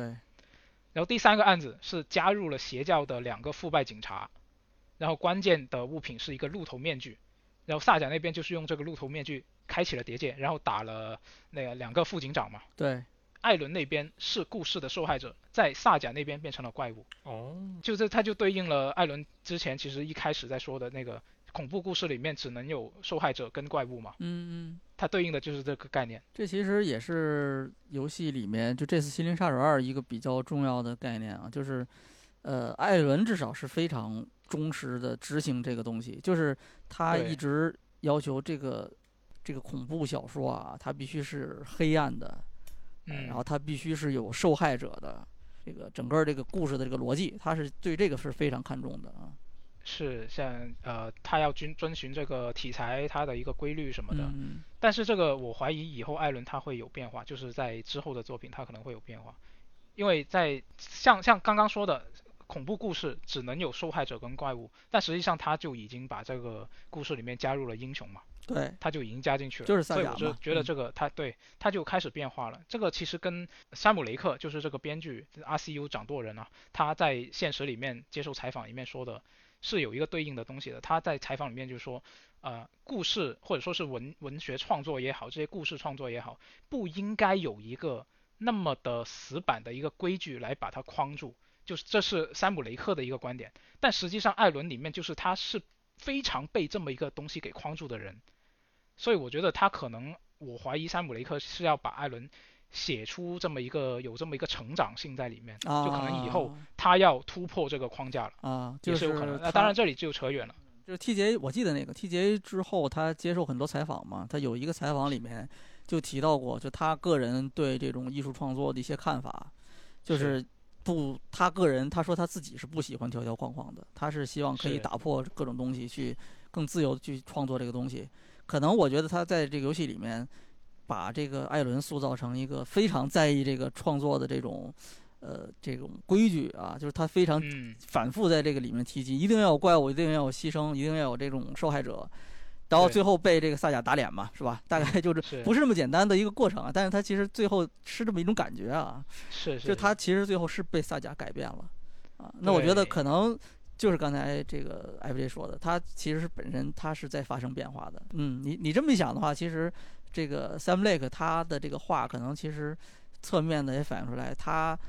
故意把艾伦写成这样一个角色，塑成塑造成这么一个角色。就这个其实说到这里就比较比较清晰了，就是往后发展就没没有太复杂的东西了，就是按照这个启蒙跟萨甲版的回归的发展，就是爱丽丝，呃，呃艾伦在爱丽丝的引导下，就是跟现实的萨迦汇合嘛，然后两个人合作撰写这个回归的结局嘛，嗯，然后就是一周目不知道怎么样，然后呢再来再来一周目，就是最后的那个呃最终结局，艾伦就顿悟了。但这嗯个故事其实到这里就已经比较清晰了，嗯嗯嗯，大框架很清晰了，但是就仔细想的话，还是会有很多细节上的东西嗯可以、可以去讨论的。呃，刚才其实我们这相当于是把这个游戏的流程以我们的理解啊，其实主要是 FJ 的理解啊，因为我也是呃捋了一遍，我也是看 FJ 的这个解读，然后对这个有了一个更清晰的认识啊。呃，但是还有一些地方有一些疑问的啊，正好就 FJ 给我们讲一讲。呃，我我觉得可能很多人跟我一样也有类似的感觉啊，就是在这个游戏里面，呃，艾伦他其实一直有一个像影子一样的一个形象和他相生相伴嘛，就是这嗯个 Scratch，就是他有一个版本是我忘了是简中还是繁中，翻成叫划痕。繁中是空壳先生，啊，繁中是简中是空壳先生，，然后这个简中是划痕是吧？嗯我我觉得划痕这个好像更贴切一些，啊更符合它的原意吧，啊，或者说是就反正我们这里就叫它划痕，好吧？可以可以，你单纯看这个游戏的这个流程的话啊，就给我的整个的感觉，就我自己看下来，我感觉首先呢，那个呃，最开始艾伦被从黑暗之地被赛亚第一次从黑暗之地召唤出来，是吧？我当时以、嗯我当时认为啊，那这个是艾伦被这个萨迦救出来了啊，但是后面艾伦直接就变成了这个空壳先生，直接变成了这个划痕先生。所以其实我到最后，我到现在其实也没搞明白，这个艾伦跟划痕或者跟空壳他们到底是一个什么样的关系？这个其实呃现在也是很多很多人在讨论嘛，这个也是一个没有非常有一些地方是没有非常明确结论的，哦，就比如说。呃，在去骚扰爱丽丝的那个划痕究竟是哪一个？就是因为划痕这个角色，他本身最初是在《心灵杀手》初代里面的结局，嗯然后由那个发光的潜水员潜水员赞恩，当时他给艾伦介绍的，就突然就多了一个一模一样的艾伦然后空那个潜水员赞恩就说：“哎，请不要介意，他是空壳先生。”啊，他然后那个潜水员赞恩还说：“呃，当你离开之后，这个这个艾伦他会呃去见你的朋友，大概是这么一个意思。”说了这个一句这么一句话，所以其实从那个时候，划痕这个角色就已经出现了。美国噩梦里面就玩过的人都知道了，他是美国噩梦里面的反派嘛，就是他是主要的这个艾伦的对头。嗯然后在结尾是艾伦用爱丽丝拍摄的关于艾伦的一个纪录片，在那个放映机里面用放映机的光把这个划痕给消灭了。然后到二代，在《心灵杀手二》里面又有这么一个划痕，所以其实会有一个疑问说，初代以及美国噩梦的这个划痕跟二代的这个划痕究竟是不是同一个人呢？啊二代二代里面不是就已经说的很明确了嘛？就是告诉我们说这个划痕其实就是艾伦，就是同一个人，嗯嗯就是这个划痕是艾伦被黑暗控制之后的一个黑暗版的艾伦，是这么一个很明确的这么说的一个事情，嗯在二代里面。但是你可以从美国噩梦里面看到那一个划痕，它的形象是完全不一样的。在美国噩梦里面那个划痕，它是一个非常就是很邪恶，嗯但是又很潇洒的一个变态杀人狂的这么一个角色。嗯他这个形象呢，其实根据那一个美国噩梦的划痕里面他自己的自述，他是巨斧湖把世间对艾伦失踪后传的那些谣言给具现化了，就变成了这个划痕，哦，就美国噩梦里的这个划痕。因为这个其实我们有很多地方可以看到一些线索是有迹可循的，比如在《心灵杀手二》里面，我们可以从呃艾伦的那个小迷妹罗斯她的房间里面，就是在那个疗养院里面，你可以找到他的房间嘛，嗯或者说是他的办公室。然后呢，里面他是有很多艾伦相关的收藏，啊，对对对，那些媒体的报道是吧？对然后你你从你从那些媒体报道里面，你就可以看得出来，艾伦他在媒体的眼里面是一个桀骜不驯的一个个性艺术家。对对，酗酒里面提到了他打人，对对对、嗯对对对，破坏公务啊，殴打摄影师，逃避诉讼，嗯嗯甚至还有传闻说他染上过毒瘾。啊，对对对对对，嗯，说他是一个什么呃一个一个疯狂的奔驰的火车头，说是就这个这个还还说到这里啊，其实还有一个很有趣的细节，就是《心灵杀手二》里面那个音乐剧，那个黑暗使者那个音乐剧啊啊啊里，面，它有一个镜头是有一堆有一堆小黑人，然后是拿着相机对着围着他拍嘛，嗯嗯然后艾伦做了一个动作，就是两只手一张，然后把那些人给挣脱开了那个动作。嗯我是觉得说这个动作这个镜头，他是在表现艾伦暴力对待媒体的这个东西。嗯然后后面还有一个镜头是艾伦向天撒了一把白色的粉末，然后躺在了地下，然后那个表情是非常的迷幻的。然后这一个镜头，我觉得他是在暗示艾伦吸毒的传闻。啊，就是，当然，这个是只是我猜的。就是实际上他可能并不是一个一个角色，或者是不是一个心理状态下，是吧？对对对，就呃，我觉得反正媒体的那些报道是这个是实际存在的嘛，就是故事里面是实际存在的嘛。这个可以看出来，艾伦他在失踪之前的这个名声就不是特别好。那么他失踪之后衍生出很多离谱的传闻，我觉得是可以预想的，也是很合理的，是吧？那所以就创造了美国噩梦里面华痕先生这个角色。嗯他就那个划痕，其实可以说是坏小子艾伦一个就是做事不考虑后果、为所欲为的这么一个形象的一个具现化。而且另外有一个细节就是，呃，美国噩梦里面那个划痕，他说话的声音，他用的配音，其实就是艾伦自己的配音，然后也是艾伦自己的声音，就非常清晰的一个艾伦的声音，只不过他的语气会更加的轻佻，会更加的骚一些，只是这样而已。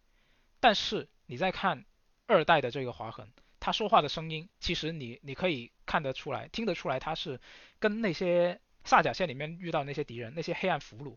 说话的声音，那种那种音效是是比较类似的。嗯，所以我觉得就不如说这一个划痕，就是二代的这个划痕，他是黑暗俘虏艾伦，所以我是比较倾向于说。这两个划痕，就是美国噩梦的划痕跟二代划痕，它是不一样的两个角色。假如说二代的这个划痕，它就是艾伦自己转变的，那么美国噩梦的那个划痕其实不是艾伦。《心灵杀手二》这次的这个艾伦，就刚才呃 FJ 说的，就他整个从视觉上给人的感觉，他更接近游戏里面的那些普通的那个黑暗俘虏敌人，是吧？是是。呃，是是不是可以理解为，因为他们两个人其实。没有同时出现过，其实是不是可以理解为，呃，当这个黑暗俘虏占据上风的时候，那艾伦就变成了，就他口中的这个划痕，或者空壳先生。我觉得是。当他能够保持理智的时候，那他实际上就还是自己，还是原来那个艾伦。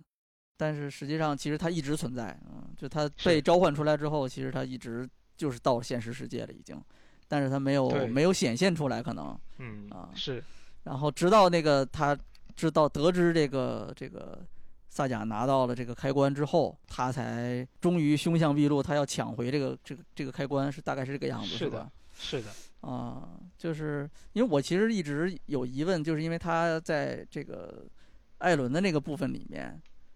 就他一直会看到各种各样的误导你的这种景象嘛，就是他其实也不是误导，其实是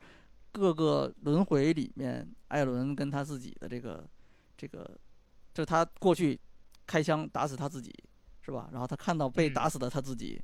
啊，然后看到的那些这个回归的那个那个草稿上面，不是其实有很多地方是划掉的嘛？然后他又重新又改写，然后他一度认为这个是其他人，就是华痕去改写了他的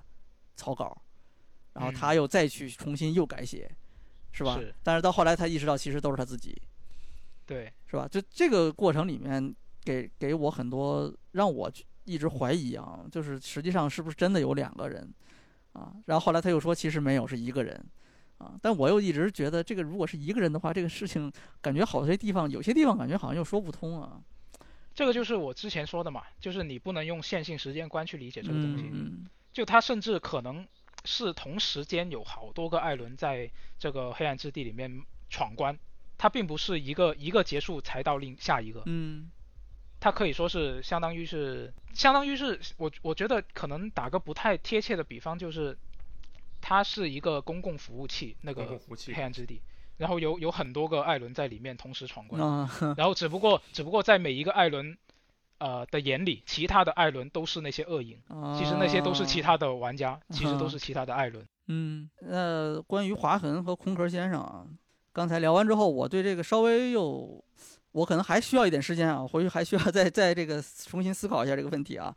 呃，然后咱们接着往后说吧啊，因为这个游戏还有一个非常重要的角色，虽然他其实整个在游戏里面登场的次数倒不是说很多，但是他一直被提及，他被各种各样的这种人提及啊，包括艾伦自己，然后包括这个游戏里的各种各样的角色啊，还有这个背景叙事里的一些。这个文稿啊，或者说是这些资料里面都有提及，就是这个这个赞恩托马斯赞恩这个人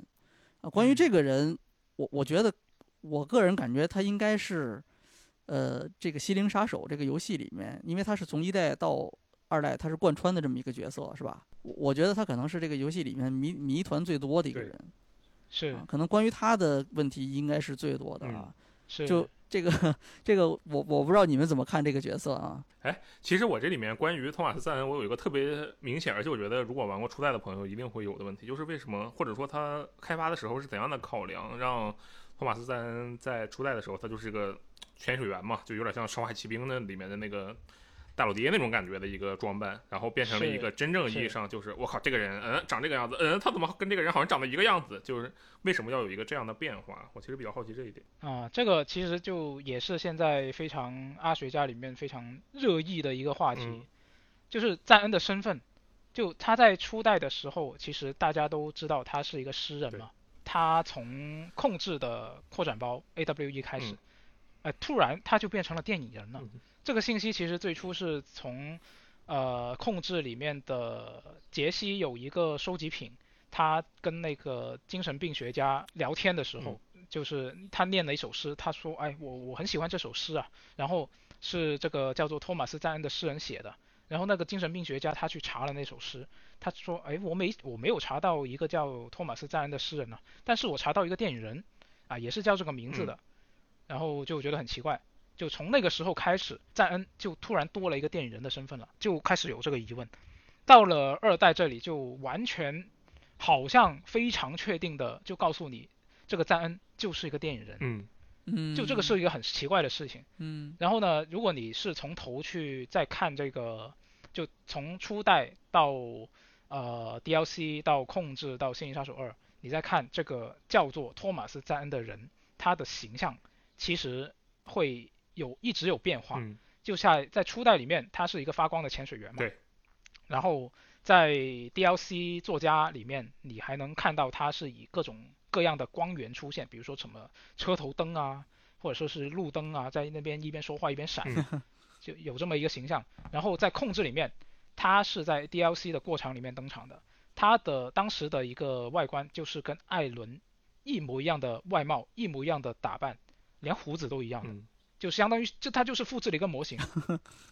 对，所以然后到二代他又变了，他就变成了还是艾伦的那个演员，但是呢他把胡子给剃了，然后呢打扮也不一样了，就他有这么一个形象的一个变化。嗯嗯嗯。但是但是其实游戏里面我感觉好像一代里就有的角色，包括像那个新西亚、罗斯他们，他们对对赞恩的认识还是诗人。但是也有其他人觉得他就是导就是导演嘛啊，是的，是的，这个也是很关键的一个点，就是你会发现说从控制开始，有不同的人对赞恩的身份的认知是不一样的。嗯，像艾伦、呃安德森兄弟，然后辛西亚，还有就是包括控制本体的杰西，他都认为赞恩是诗人。然后呢，杰西这边呢是在呃 AWE 里面，他是已经开始。认为赞恩是电影人了，就是有一个有一个地方，其中一个过场，我忘记是第二个还是什么时候，就是过了之后，他在这个海景旅馆里面，他自言自语的时候说话，就是他刚刚看完这个过场嘛，他就自言自语说，呃，这个诗人托马斯赞恩，然后马上改口了，哦，我差点忘了他是电影人，就说了这么一句话，就你能感觉到他好像他的认知也开始改变了。有一部分人他是还是认为赞恩是诗人，嗯，但是大部分人其实绝大部分人都认为赞恩是电影人。哦。然后还有两个非常特殊的角色，两组吧，啊，一个是就是阿赫蒂，就是之前是阿提，嗯嗯嗯，翻译是阿提，现在简简中版他变成阿赫蒂了。控制里的那个扫地僧啊。对对对，那个呃清洁工。嗯。然后。他以及安德森兄弟，这这这三个人都是比较特殊的，他们会把艾伦叫做汤姆，啊对，而且而且这个阿提，这个阿赫蒂，他会认为艾伦有在拍电影。他在二代里面有一个有一个情节是，他跟艾伦说，你你干脆你也把你也把那门先生拍进你的电影里面吧，就像你把我放进你的电影里一样。是他他是对着艾伦说的啊，对对对，就这这这是很神秘，嗯，是吧？嗯。就是基于以上这些信息，尤其是《心灵杀手二》提供的这些新信息，就搞得大家对赞恩这个身份的猜测就很混乱了。我就见过，就我在我上网冲浪就看到好多好多不同的猜测。就有一种理论是认为呢，这个诗人赞恩、作家艾伦、电人赞恩，其实是螺旋里面不同阶段的同一个人。有人是这么猜的。哦。就呃，秋雨，秋雨，我们之前 VG Time 的一个同事。他玩了之后，嗯他他当时玩玩了这个游戏之后，他就提出了这样的理论，就他哦是赞同这种理论啊的。啊啊，而且秋雨我觉得很厉害的一方一一点是他，我觉得他应该是没有去看那些什么其他网友的解释的，他就完全是自己想出来的嗯，这个理论。就这个理论呢，它是可以解释为什么像像阿赫蒂这种，就其实他是几乎是全知全能的角色了，其实是。嗯那为什么他这种角色会把艾伦叫做汤姆呢？因为他们是同一个人，这个就可以解释得通然后门先生他在真人过场演出里面，他说了一句话，就艾伦艾伦当时是跟他说，我们现在别装了，我们把面具卸下来吧。然后门先生说，我不会这么做，我甚至觉得你根本不知道面具下的人是谁呢，嗯就是说了这么一句话。嗯，那如果按这个理论来说，我觉得门先生这句话就可以理解了。就是这个托马斯·赞恩，其实就是在不同的游戏的不同的进度上的艾伦，是吧？对对，有这么一个猜测，啊但是呢，我是觉得这个猜测可能还是欠缺一些呃比较有力的证据，嗯甚至我我自己还找到了一些能够反驳他的证据。嗯嗯就这个，因为这个理论它是主张艾伦是需要那个螺旋飞升，然后上升到更高层次嘛，就嗯可能是像像秋雨他就觉得说，这个艾伦他螺旋飞升之后，他就变成了电人赞恩。哦，然后电人赞恩呢，他可能又要继续飞升到更高的螺旋里面。然后这个飞升的方法就是通过创作去引导处于下层的自己来推进这个螺旋。嗯但是我自己个人呢，我是更倾向于另外一种理论，就是说这个电人赞恩它是真实存在的，然后呃，他确实是我们在游戏里面看到的，他被困在了黑暗之地，然后他以前是在巨斧湖住住过。然后诗人赞恩是怎么回事呢？他可能是作家艾伦创作出来的，然后他的创作灵感是电人赞恩的电影《诗人汤姆》。哦，这个是我从呃一个油管上面的呃博主叫做 Gaming University 这么一个博主，他自己在《心灵杀手二》发售之前提出的这么一个猜想，嗯就是他猜想电人赞恩跟诗人赞恩是两个不同的角色。就我们这里其实就可以简单的复盘一下这个诗人赞恩的故事。嗯对，他的故事就是在一九七零年，这个诗人赞恩呢，他有个爱人芭芭拉是在这个巨斧湖溺水死了，然后因为这个巨斧湖它是有这个力量可以把虚构创作变成现实嘛，那所以诗人赞恩呢就尝试利用这个力量来复活芭芭拉，但是他复活的是一个披着芭芭拉皮囊的黑暗魅影。嗯。那诗人赞恩就发现这个哎事态无可挽回了，然后他就挖出了黑暗芭芭拉的心脏，然后还写下了一个诗歌，抹除了自己在现实中的存在，也抹除了黑暗魅影在现实中的存在。嗯但是他留留下了一个后门，就所有放在鞋盒里的东西都能留在现实世界。啊，这这这个东这个就是我们在《心灵杀手》初代了解到的故事。这个故事其实它有一个后续的，在二零一二年，呃，美国噩梦推出的时候，Remedy 它是同时推出了一个叫做《梦想之屋》的 ARG，呃，叫做 This This House of Dreams。这个 ARG 就是平行实景游戏，就是相当于，就假设我举个例子，就是说 Remedy 现在他来啊、呃中国开通微博，然后这个微博账号呢叫做艾伦韦克，作家著名作家艾伦韦克，啊，然后呢他在里面就发布一些他在黑暗之地的冒险的照片，嗯嗯 然后大家可以根据这些照片去猜一些什么东西，嗯。那这个就是一个 ARG。啊，那这个梦想之屋呢，它的形式是一个博客，然后那个博主呢叫是一个叫做萨曼莎威尔斯的一个女性。嗯。萨曼莎呢，她是在平凡镇买下了一栋独立式洋房。顺便一说，这个平凡镇呢、就是呃控制里面杰西他所在的，就是他出生的那个那个城镇。哦，我都不记得那个名字了，嗯啊、这个萨曼莎她在平凡镇买下了嗯一个独立式洋房，嗯她在嗯装修房子的过程当中就找到了一个旧鞋盒，里面有一些诗歌，然后呢还有潜水员的照片啊、电灯开关啊这些东西。嗯那这一切其实都在暗示，他这个鞋盒就是赞恩的鞋盒嘛。嗯那自从他买下这个房子之后，他就时不时会做一些奇怪的梦。这个沙曼莎，他梦见过一个看不清面孔的联邦特工上门调查，他上面的徽章呢就不是写着 FBI，上面写着 AWE。哦，这 AWE 是什么呢？就是呃 FBC 联邦控制局以前的设定，就是有控制之前的设定，啊，好像是叫什么异世界事件管理局还是什么的。嗯就 AWE。然后呢，他还梦见过自己去一个疗养院拜访这个房子的前任主人，然后呢，对方是一个很帅气的黑头发的年轻男子。嗯嗯，哎，我这么一描述，你是不是觉得跟这个二代里面的那个电人赞恩的形象有点像？嗯，对，是吧？对，至少不是那个满脸胡子的那个赞，那个那个那个艾伦。嗯，对对对，所以就这个就很神秘。然后比较值得注意的是，他这个博客最后一次更新的文章里面是记录了萨曼莎做的另一个呃很奇怪的梦。他就梦到呢，有一个穿着厚重潜水服的人，那个潜水服里面是发着光的。嗯，那这个不就是初代里面这个潜水员赞恩吗？嗯，那如果这个就是那个诗人赞恩的话，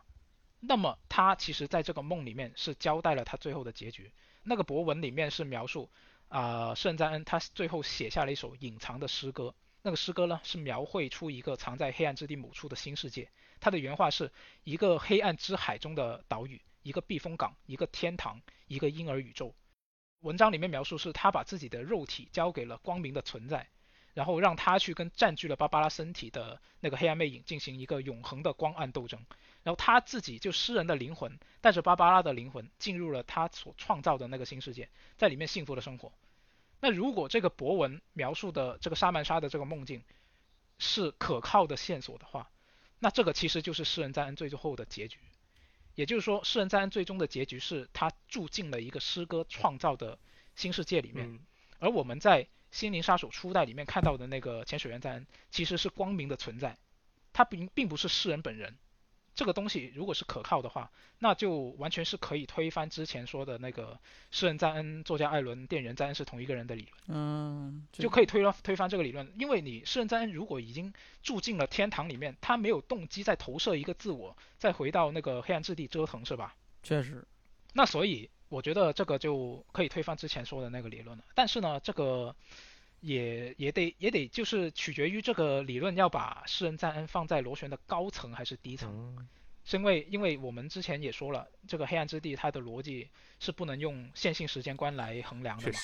就虽然说我们看到的诗人赞恩的故事是发生在之前的，什么呃幺九一九六零年幺一九七零年，但作家艾伦的故事是二零一零年是在后面的。但现在我们也知道它可能不不是线性的，那也不好说。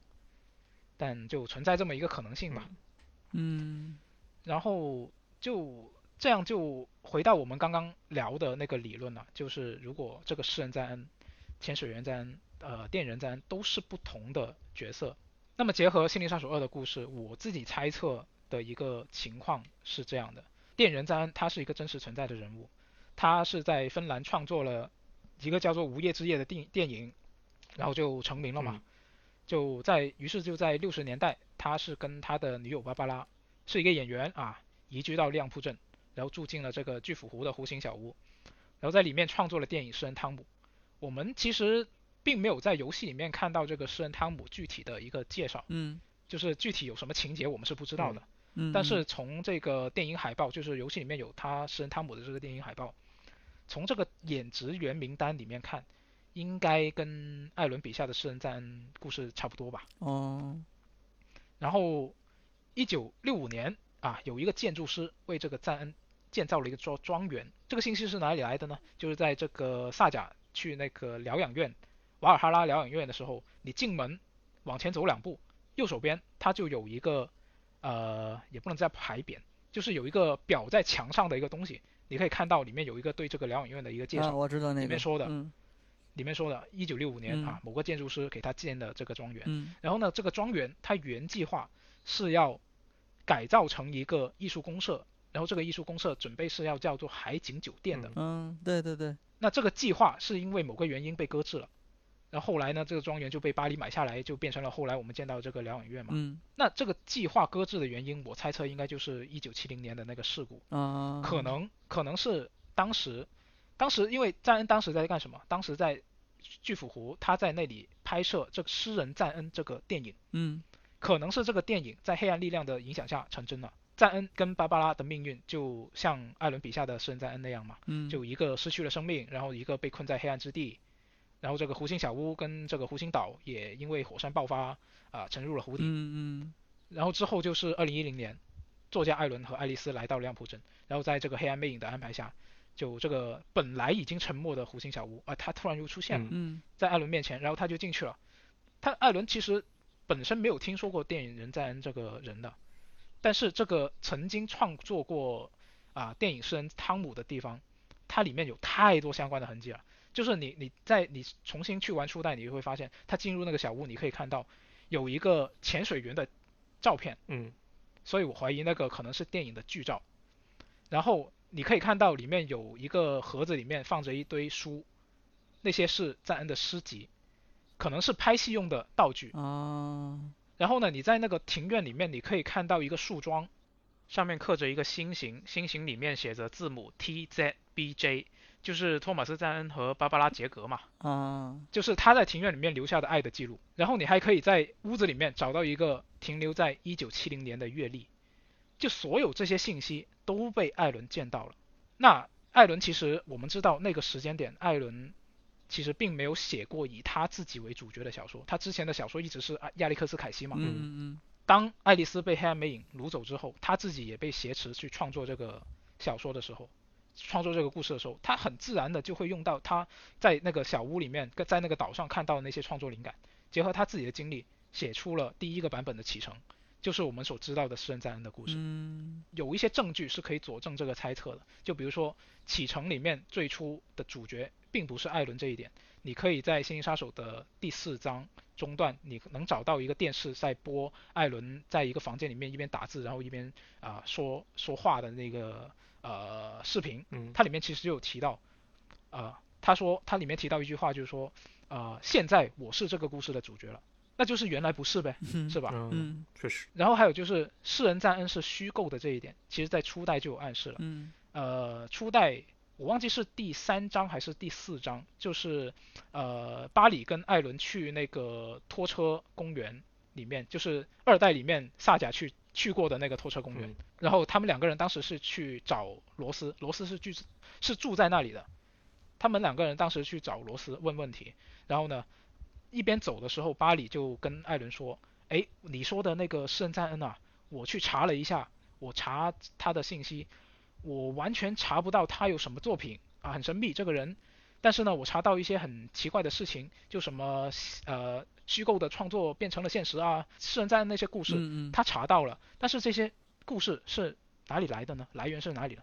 全部都是由新西亚写的。新西亚他是在亮铺镇的报社里面工作了，嗯。就所有巴里当时查到的诗人在案的信息，全部都是新西亚写的。哦。当然，我觉得最决定性的还是《心灵杀手二》呃，二周目开头艾伦的那个独白，他就多了一句话，嗯。他说一位虚构的诗人曾经说过，然后念了一下初代里面出现的那句诗，哦。就诗人在恩的诗，这这个就比较实锤了。啊，这是关键证据。另外一个就是比较周边的信息，呃，初代的 Steam 豪华豪华版里面的，就《心灵杀手》初代啊，Steam 豪华版里面收录了游戏的剧本。嗯然后呢，我们把这个剧本翻到翻到我忘记第几页了，反正就是最后当时有一幕不是那个一片空地，然后有一些文本在浮着，然后他用那个手电筒去照，它就可以变成变成实物嘛。嗯有一个这么一个场景，然后当时是你可以听到一个语音，就是他在重现当时诗人赞恩挖出黑暗芭芭拉心脏的那一幕。就如果你去翻那个剧本，游戏这个豪华版提供那个剧本，你翻到那里，你可以看到，无论是它采用的你你你在游戏里面听到的配音，还是剧本里面标注的这个角色名，它本来应该是赞恩跟芭芭拉在说话，嗯但是你看那个剧本上面标的名字其实是艾伦和爱丽丝。这个就可以印证说，当时这个最初的版本主角其实并不是艾伦，嗯，然后呢是是诗人赞恩跟芭芭拉的故事，然后后来是因为艾伦他改写了，他把自己写进去了，才把这些角色全部都改成了他们现在的这个我们在《心灵杀手》初代的这个故事，嗯变成了这个启程的故事。但是呢，因为我们刚刚也提到过嘛，就是这个艾伦他很执着于这个故事的严谨性嘛。就像刚刚那个《梦想之屋》里面提到的，一个诗人他写诗抹除了自己的存在，这种这么方便的情节，艾伦怎么会放过呢？就不能不能这么方便，就相当于是把一个已有的角色就随意删除了嘛。所以他就又补充了一段，这是我猜的啊，就他又补充了一段诗人躲进自己创造的新世界这样的一个故事，然后最后就反映到了梦想之屋里。嗯，这就这就是我猜的，就是电影人赞恩、作家艾伦、诗人赞恩这三个角色的实际经历。嗯，关于赞恩的很多细节，可能是要结合前面的作品一起看，可能才会更更明白一些啊。嗯，对，因为毕竟他是一个呃贯穿了整个 RCU 的角色，到目前为止。但我感觉在《心灵杀手二》里面，就赞恩，呃，最开始是通过电话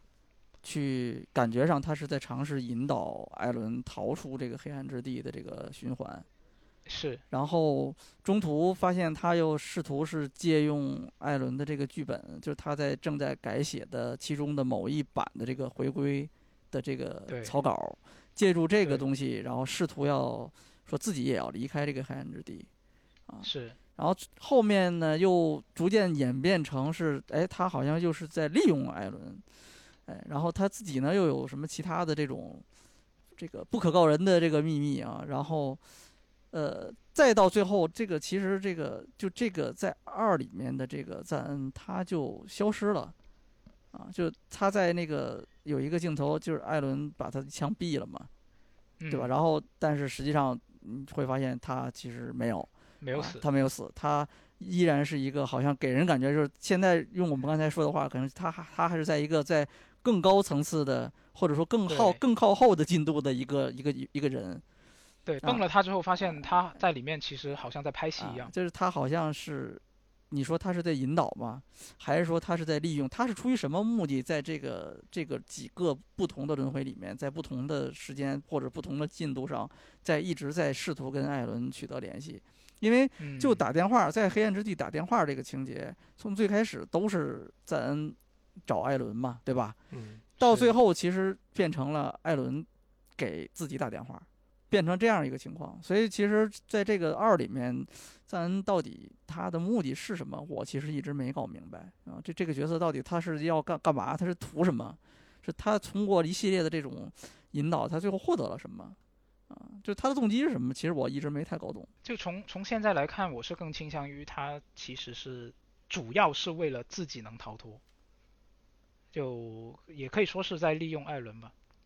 但如果是刚刚提到的，就是有人认为他们是同一个人的话，那他其实也在引导艾伦逃脱吧，那就只能说。但反正反正我觉得，像我刚刚说了那么多，其实还有很多漏洞。就是我刚刚说的这个理论，它也不是无懈可击的，也还有很多漏洞嗯。他没有办法解释这个赞恩跟艾伦为什么长得如此这么相似，因为他毕竟用了同一个演员来演嘛，嗯只是一个有刮胡子，一个没有刮。嗯然后还有另外一个疑问，就是说他在其中《心灵杀手二》里面其中一个其中一幕，就是他赞恩电影人赞恩跟艾伦在说话的时候，说着说着，那个电视突然亮了，然后里啊面出现了杰西。对对对，杰西还有那个达林博士两个人的镜头，对对对呃然后还有一个叶璇镇的画面，是，然后那个电影人赞恩当时不就变得很慌张嘛，然后马上就逃了嘛。对，他为什么那么慌张呢？就这个还是不知道的。然后我看到有一种嗯猜测，就是说、这个电影人赞恩他也在黑暗之地创作电影，就他跟艾伦一样，他都在那边创作，就两个都是创作者嘛。而且他就比艾伦知道更多信息，那可能是他已经知道了控制局，就是他自己随意改写现实会引来控制局对付他，嗯，就可能他知道这个事。但如果是这样的话，就是电影人赞恩也在里面创作，那这个就很复杂了。就是你想，两个创作者如果在黑暗之地互相以对方为主角创作故事，那究竟是谁影响了谁就就这个就很神秘了，就很混乱了啊。嗯，这个还真是，反正我我感觉以我现在理解到的信息，还没办法对这个，因为没有什么证据就证明他就是谁，他就是另一个角色，或者他他其实就是艾伦，或者说他是艾伦创造的一个角色，反正对吧？如果不是一个线性的时间的话。那其实，在这个里面可能会出现很多很多个角色，嗯，你也可以理解为某一个时间点，艾伦创造的一个角色，他在这个这个世界的规则影响下，他就他自己就变成了一个有影响现实世界能力的一个艺做创作者，也有可能，我觉得。呃，首首先，我觉得这里要先先说一个应该到目前为止算是比较确定的信息，嗯就是呃，艾伦也好，包括赞恩也好，任何创作者在黑暗之地，他是没有办法无中生有、凭空创造东西的。嗯。就这个信息是艾伦自己说出来的，嗯。然后也有一些，也有一些也不算特别特别确凿的佐证，嗯。但反正他不能凭空创造，就是像刚刚说的，呃，艾伦写作他只能像呃，比如说他引导这个凯西也好，呃，萨贾也好，这些角色全部都是现实中真正存在的人，像杰西、控制局都是现实中真正存在的。只不过他通过黑暗之地看到了这些事情，他用到了自己的作品里，然后就引导了这个事情发生。嗯，他并不是自己创作出来的。嗯那这个衍生出来就是刚刚我们提到的那个所谓的他艾伦创造的创作的这个诗人赞恩，很可能也是一个存在的人，嗯只不过他并不是在这个世界里面。就这这个其实就涉及到呃二代里面新揭露的一个黑暗之地的一些特性了，我们可以放后面再说。嗯嗯，就是它也是有现实依据的，有灵感来源。是，嗯如果是按照我刚刚的那个猜想，就是这个诗人赞恩是来自呃电人赞恩的一个呃电影，那因为这个电影是在巨斧湖拍摄的嘛，制作的嘛，那所以可能也是这个电人赞恩他从经过黑暗的力量看到了一些其他现实的其他的另外一个现实的一面存在的东西，是一个诗人，嗯他就用这个东西来拍成了这个一个电影。然后艾伦再通过这个电影改编成了这个一个小说，嗯，也是有可能的。哎，刚才说到聊了这么多，都是关于赞恩的啊。这个最后，反正我觉得这个角色身上还有很多谜团，而且很可能他还要用后面的作品来继续再去补完这个角色，或者说可能再去揭示更多的秘密。嗯，我猜的啊，也也也可能是这样子的，啊，毕竟是吧，他二代明显花了很多心思去塑造这个角色，确实，是吧？对也留了很多伏笔，或者说开放性的这种东西给你，让你去疑神疑鬼，是吧？反正他这既然这么做了，我觉得应该是有道理的吧。嗯然后这一次，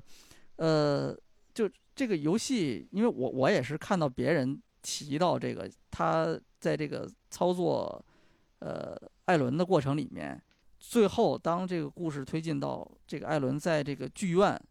在这个剧院去重现最后的这个这个情景的时候，那个剧院里面就开始放那个电影了。最开始它其实都是固定的镜头，嗯，但是到最后就触发了一个条件，他最后是在剧院里面就真的直接放了那个赞恩当时游戏里面说赞恩当时导演的那部电影，就那个什么什么 Night This Night 是吧？午夜之夜，啊，就是那个电影，就直接放了那个电影，我操，还他妈剧是场，二十分钟 我，剧场，然后看到最后，我他妈看到最后都傻了，还有他妈那个所有的那个就是 staff 最后表一直出，是是是，这个这个很很厉害的地方就是这个东西你完全有可能错过的，是的，然后他为了这么一个你完全有可能错过的东西，就拍了二十分钟。嗯，这个这个电影就我看下来，因为他是呃，就里面这个是 Sam Lake 演的一个角色，我不知道那个人是谁，啊、就他演的应该是一个一个也是一个侦探的感觉他里面戏里面的角色就叫就叫凯西啊，啊，就是凯西是吧？啊对然后那个里面出现了，也出现了阿提，对吧？对，啊，然后还有几个角色，好像就是这个游戏里面的一些角色的，就现实里的那些动捕或者是面捕之类的人，我感觉。就所有所有的角色基本上都是熟人，哦就游戏里面的但但认识的。但这个电影就是他，就单单的就是想给大家展示一下这个设定吗？还是说它其实有什么用意？呃，就是你仔细看的话，你会发现它藏的一些比较隐晦的东哦西还是有用的。哦，你看他那个演职员表嘛，他一开始就有演职员表，就它用的是芬兰语，但是你从无无论是中文字幕的这个。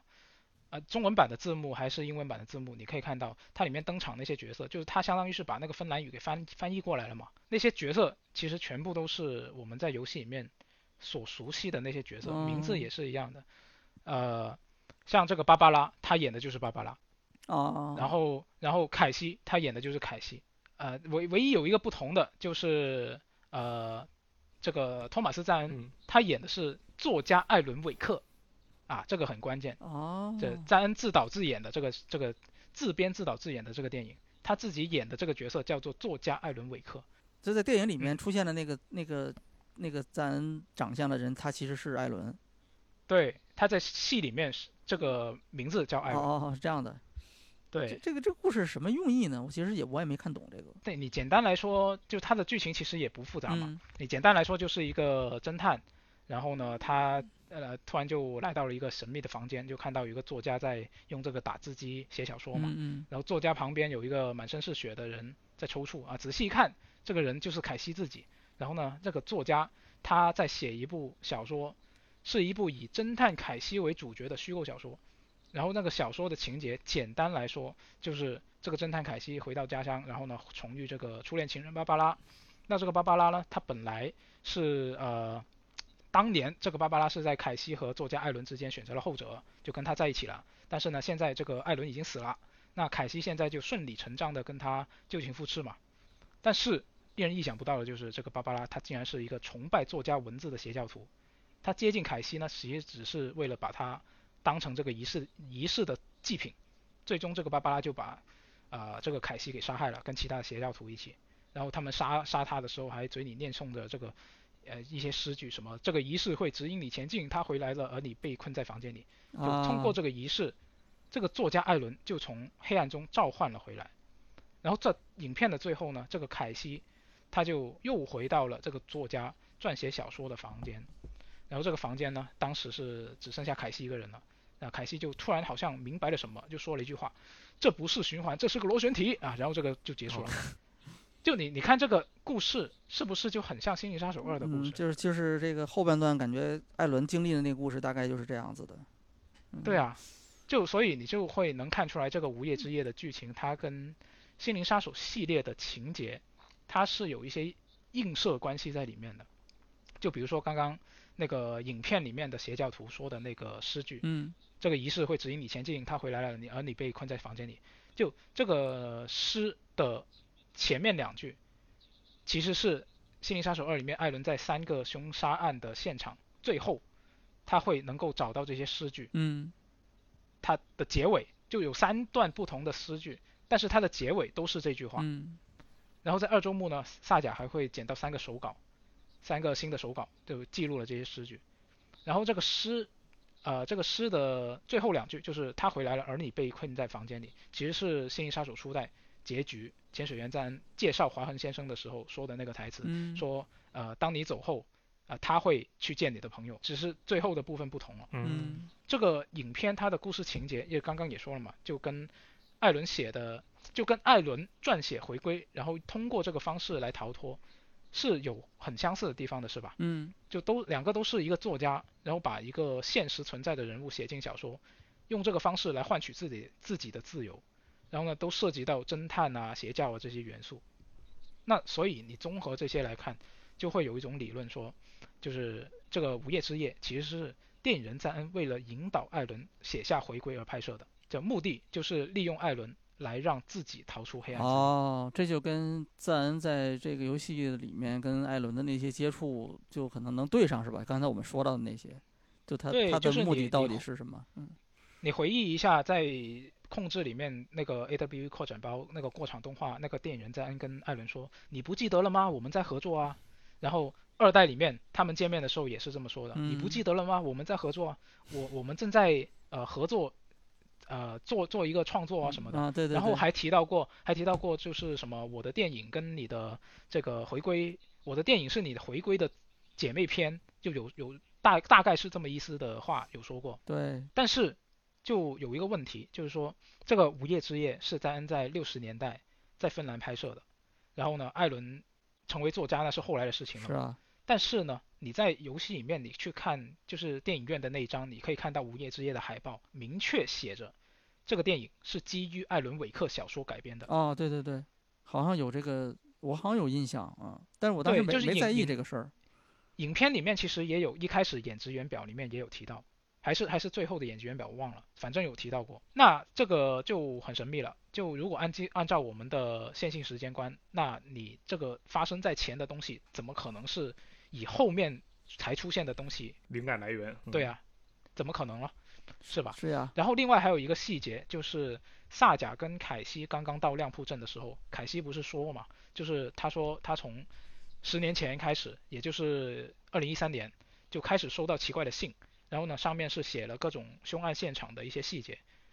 一些描述。那后来他发现那些全部都是艾伦小说的片段，也是从那个时候开始，纽约就出现了真正的邪教，那些邪教徒就模仿艾伦的小说里面描写的那些情节来犯罪，啊，他们就觉得自己这么做可以把失踪的艾伦给召唤出来。那这个是不是也跟爱无夜之夜的这个情节给对上了？啊，就有没有可能是无夜之夜这个东西在巨斧湖里面引导了现实这些事情的发生？那它其实是相当于已经影响到就是好 好远的那个纽约了，是吗？它这个对，这个它对现实的影响已经扩散到那个地方了。是这个也就衍生出这个《心灵杀手二》这一次给我们揭露的，或者说是暗示的黑暗之地的一些机制，它的运作机制是什么样的？之前我们其实一直不知道它的细节嘛，我们只知道说，呃，这个艺术家他在这里的创作可以变成现实，嗯那到他到底怎么变？它能影响多远？以及它的这个时间的尺度是怎么样算的？我们都不知道。那现在二代给我们提供的这些信息，像之前我们提到的艾伦的那些呃，他他冒险旅程里面的那些细节，以及《无夜之夜》这个电影给我们提供的这些细节，我们综合起来就可以有两个猜测。嗯就是这一次在暗示我们黑暗之地可能有这么两个未知的特性。嗯第一个就是其实前面已经提到过了，就是它的黑暗之地的力量可能是无视线性时间限制的。就是我们我们从线性时间观来看，啊、这个赞恩他创作《诗人汤姆》电影在先，然后艾伦创作《出版启程》在后，但是可因为这个黑暗之地的运作机制，它不是按线性时间来算的，所以后者可以成为前者的创作契机，是有可能的。就如果是这么说的话，嗯那同样，在一九六零年啊，一九七零年，哎啊，是一九六零年创作的这个《无夜之夜》，也可以根据后面艾伦才创作的这个回归改编，也是有可能的。嗯就这个，当然这只是一个猜想啊，没有一个完全确凿的证据。但是你如果不这么说的话，那就会出现我们前面说的很多矛盾嘛。刚才关于这个电影的这个赞恩的这个电影和艾伦的这个小说之间的这个关系是吧？就对就没有办法解释了。是，那如果是这样的话，我们就能解决那些矛盾了。但是呢，如果是这样说的话，它也会有一些新的问题，嗯就是先有鸡还是先有蛋的问题。就比如说这个《诗人赞恩》电影，它如果是根据出版启程来改编的，而这个出版的启程又是从诗人汤姆的相关物料得到灵感而创作的，那这啊最初创作这个概念的人究竟是谁呢？是吧？这就不知道是先有鸡还是先有蛋了。嗯所以就这个就不太好说，但是我是这么猜的。然后呢，另外一点就是说，我们之前也提到过嘛，就是艾伦他之所以能够引导杰西在控制局经历的那些事发生，是因为黑暗之地可以让他获得一种我们阿学家叫做千里眼能力，就是艾伦在黑暗之地受影响的时候，他就可以看到一些来自现实的幻象，那他就知道能够知道那些他本来不会知道的东西。嗯那但是又有一个疑问，就是在纽约创作艾利克斯凯西的艾伦，以及在芬兰拍摄《无夜之夜》的赞恩，当时他们都还没去亮铺镇呢、他还没接触黑暗力量，为什么他们又能做到呢？所以就是也是回到刚刚我我的那个猜测，就是可能有点违反常识，但只能这么理解了，就是你创作者一个创作者，他一旦受到了这个黑暗之地的力量影响，那么过去的他也会拥有千里眼。当年他以为这些是幻觉或者是梦境的那些灵感，其实是因为未来他们会去亮布镇接触黑黑暗力量，所以让他们也有了这个能力，他就看到了这些信息，那很很违反常识啊，但是只能这么理解。那这个意思其实是相当于，只要这个像艾伦也好像赞恩也好，就他们是在巨斧湖的这个地方的时候受到了黑暗之翼的影响。就是你在巨斧湖只要受到影响了，那过去的你和未来你都会受到影响。是，就是他的一生都已经受影响了。哦，然后这个世界的现实其实就相当于是过去也被改变了。是的，是的，就这是这是呃其中一个特性嘛，就是无视时间限制。然后另外一个特性就是无视空间限制啊，这无敌了，就是时时间也不限啊，空间也不限。就是其实《心灵杀手二》里面的故事已经有一些情节就有佐证了这个猜测。嗯像你看嗯艾伦他写这个回归，改写了萨贾的人生嘛，那她千里之外的丈夫跟她离婚是吧？对她女儿溺水，这都不是在亮铺镇发生的呀，对，这都是在很远的地方发生的呀。以及艾伦他撰写这个凯西版回归，就是第二版回归的时候，就凯西说的嘛，他纽约出现了真正的邪教，然后那些小说情节啊，模仿那些小说情节去犯案嘛，这个也是，要不是就是这个凯奇版回归影响的，要不就是无业之夜影响的，反正都是超出了这个物理啊物理空间的限制，是吧？对，然后另外有一个细节，就这个可能不太有人注意得到，这个也是我在上网冲浪的时候看到别人说的，我才知道，我才意识到，就是这个《心灵杀手二》里面，艾伦在呃纽约不是有一关有一个有一个部分他是去那个地铁里面嘛，就一开始的时候嗯，去那个地铁里面，他会看到一个脱轨列车场景，是吧？对，然后为了继续前进呢，他要在筹划版里面把一个叫做火炬手的元素加入到故事。嗯实际上，在获得这个火炬手的元素之前，它还有一个呃邪教这么一个元素嘛，它加进去，里面就你改写了这个场景之后，你跟地上那些油桶互动，他就告诉你说是是这个邪教，他把这个车厢给淋满了这个油，然后就点火嘛，然后这个火炬手，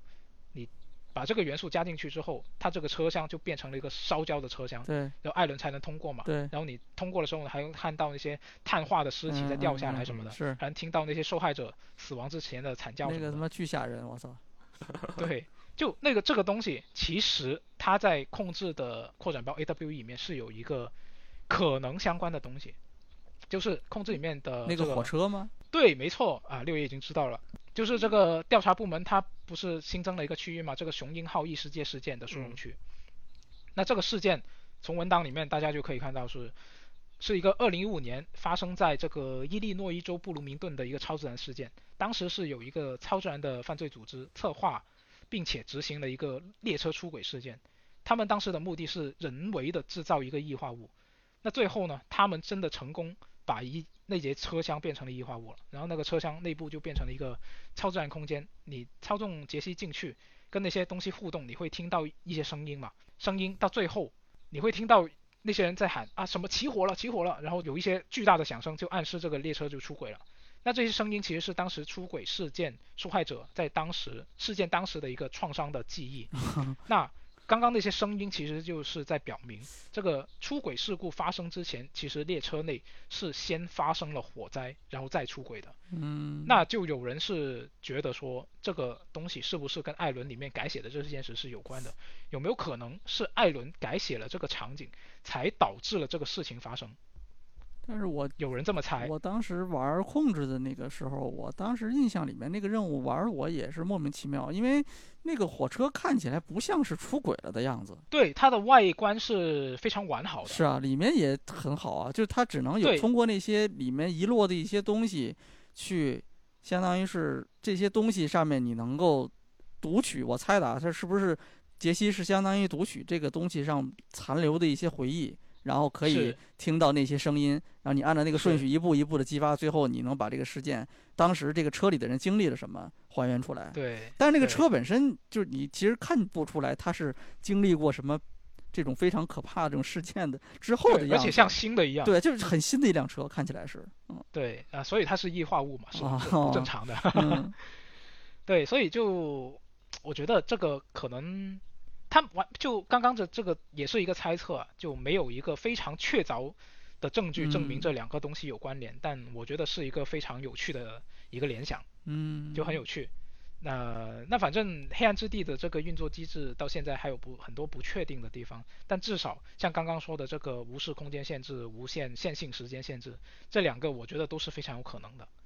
这个《心灵杀手二》是给我们揭露了，嗯。或者说是暗示了黑暗之地更多的一些明确的规则，对设定，嗯。我觉得这个很有趣。嗯，就其实还有一些更明确的东西啊，就是剧情里面有有提到的，就是门先生说的，包括他自己亲口说的，以及萨甲在侧写门先生的时候他所说的话，就他明确说了嘛，黑暗之地其实是多元宇宙的门，你通过他所看到的所有幻象，其实都是某个宇宙、某个平行宇宙的现实。嗯所以也就是我刚刚说的，呃，艾伦所创作的《诗人赞恩》，他可能也是另外一个平行宇宙的现实。就反正按照按照这个设定嘛，这个黑暗之地肯定在未来的这个 RCU 就 Remedy 宇宙里面的规划肯定会占有一个非常重要的位置嗯的位置。嗯，哎，那正好提到了那个门先生啊，呃，这个也是一个之前我印象里面之前的作品里面有出现过，但是好像登场就真正让你能够见到这个人，应该这次这个《心灵杀手二》是第一次吧？好像。对他最初提到这个名字，其实是在控制里面，是杰西的弟弟艾呃那个迪伦迪伦迪伦他提到了嘛，嗯就是他他提到说他做了个梦，就有这么个人，他梦对有这么一个人，嗯当时是提到他是可以，呃，就是有那种穿越不同世界的那种感觉，是吧？他没有说的很明确，嗯他当时说的是他看到了一个人叫做门先生，然后呢门先生告诉他有很多个不同的世界，大概是这么个意思。啊啊啊！但是那个当时就是提了一下，就是你没头没尾的，你因为那个迪伦感觉这他跟那个杰西见面的时候就就已经是满嘴胡对，就嗯也疯疯满嘴胡话的感感觉嘛，是吧？你你也不知道到底他在说什么，就我反正没当回事儿。然后这次，呃，就你整个游戏打完，你发现意识到他跟之前的是有联系的啊，或者是他可能就是一个人啊。就就是是这个门先生啊，就 Mr. Door 是吧？他这次在心灵杀手二》里面是作为这个在呃整个艾伦的这个冒险的部分里面，他每次都是在演播间出来，然后作为一个脱口秀主持人的一个样子，是吧？是那个老黑，是这个角色，刚才我们提到啊，然后这个角色，呃，他应该也是我，我觉得是不是可能仅次于这个赞恩的另外一个充满谜团的角色啊？这个人也是，他跟游戏里的很多人好像都有联系，是吧？对萨贾提到过他，然后呃，这个警长也提到过他，是吧？是哎，然后而且他跟这个在黑暗之地的这个艾伦也有直接的联系，但是其他人并没有见过他，只有只有艾伦见过他，但艾伦也不知道他是谁啊。是然后阿奇也提到过他，嗯，是这个人也是谜团挺多的。这个这个角色他呃出现在这个游戏里面，他的这个用意是是什么呢？我觉得他可以说是跟阿提差不多档次的角色了，就是一个非常非常厉害的存在了。就在在《心灵杀手二》里面，首先一个非常说已经非常非常明确的一个事实就是，他被暗示是萨贾的父亲，嗯他完全没有很直接的告诉你他就是萨贾的父亲，但是那些相关的线索已经多到就跟明示没区别了。也感觉有点太明显了，就是这个游戏里面的黑人是吧？就是黑对啊，这种深色皮肤的人，就你啊你想是吧？有几个人，然后你在想啊他们如果还有血缘关系的话，是吧对？啊，对啊，对啊，就是这个安德森兄弟是白人嘛，然后萨贾是黑人嘛，如果他们有血缘关系，那他肯定父亲就是黑人了。就因为我们在呃那个疗养院里面是可以看到萨贾的妈妈弗弗雷亚的照片的，就是奥安德森兄弟跟他妈妈，然后抱着一个很小的嗯，黑人小女孩的这么一个弗雷亚也是一个典型的白人，对，所以这个父亲就肯定是黑人了。然后黑人重要角色除了萨贾，就只剩下正门先生了，就这个是非常明显的。然后就我觉得这个萨贾也是一个非常厉害的角色，就是未来的 RCU 里面也是会啊、呃有很多戏份的，应该会，嗯。因为这次我们已经非常明确了知道他跟安德森兄弟有血缘关系，嗯。然后也非常明示他跟门先生有血缘关系。那这个安德森兄弟，我们在初代还以为他们只是疯疯癫癫的什么呃痴呆症老爷子，嗯，那实际上现在就告诉你，他们真的是神，他们真的是股神，真的有超能力，嗯就非常厉害。那萨甲的他的那个心灵之地也是超能力，就已经很明确告诉你了，对，他不是什么正常的逻辑推理，他就是超能力。嗯所以他一一开始就，其实，在大家肯定有人很多玩家在一开始玩的时候就会吐槽说，哎，你这个萨甲怎么可能就这样推理出一个这样的一个结论呢？就没有逻辑啊！就是现在告诉你，他就是超能力。那所以除了这个之外，他还不受这个现实改写的影响，就跟安德森兄弟一样，就真的很厉害。嗯那所以他有安德森兄弟的血缘关系，然后跟这个门先生也有血缘关系。那个门先生，门先生他是什么来头？门先生，呃，门先生就厉害了，就是首先他在里面提到，因为我们在刚刚上面也提到嘛，就是黑暗之地的那些特性，有一些特性是门先生告诉我们的，嗯就是这个呃，它是不同现实的一个门，是吧？它里面看到的那些现实都，他看到的那些幻象都是以某一个平行宇宙。然后呢，门先生对他侧写的时候，他还提了一句话，他说多尔加的人，就是门家的人，都有在不同现实之间穿梭的能力，也就是他可以，萨甲也可以，嗯是吧？对很厉害。然后呢，这个关于这个门先生他的身份，其实是从第五章收集到的一个手稿里面暗示的。那这个手稿里面写的是1988年，也就是萨贾出生的那一年。文章里面描述，这个手稿里面描述，上古之神暗夜之海的海盗，然后跟一个黑暗之神对峙。那这个上古之神跟暗夜之海的海盗说的自然是安德森兄弟了。嗯然后呢，这个黑暗之神，他原文写的是 The Dark One，就是这个一个黑黑暗的人，嗯一个黑暗的人。然后呢，它里面还有一些描述，就是什么什么一个渴望 in between 的人，就是在在两者之间。他在那个简简体中文版里面，他就直直译了，直接翻译了，就在两者之间的人。那其实门先生相关的一些描述，也很多时候提到这样一个概念，就是门它是在两个空间之间中间的一个东西嘛。嗯嗯所以这个 in between 的一个描述，我觉得他在讲的就是门先生。那按照他这个描述，这个黑暗之神其实就是门先生，门先生就是黑暗之神。嗯然后再结合他可以在多元宇宙里面穿梭，可以在不同现实里面穿梭的这样一个能力，我觉得他很可能是这个黑暗之地的一个掌控者。然后这个文文文稿里面他是说，呃，双方做了个交易，门先生跟安德森兄弟做了个交易，这个黑暗之神答应远离安德森的家人，那作为代价，奥丁的右眼被取走，就提到了这么一个事情。嗯然后呢，这个手稿其实信息量挺大的。然后除了这个门先生之外呢，还提到了奥丁的眼睛。对，那那个奥丁的眼睛其实他会跟呃控制的 AWE 里面所提供的一个文档里面是有冲突的。就是当时可以收集到一个文档，叫做《亮铺一九七六补充说明》，里面是提到说安德森兄弟在一九七六年跟黑暗魅影带领的大军战斗过。然后文文档里面写的，他所用的叙述，也是安德森兄弟的说法，叫做巫婆的黑暗军队。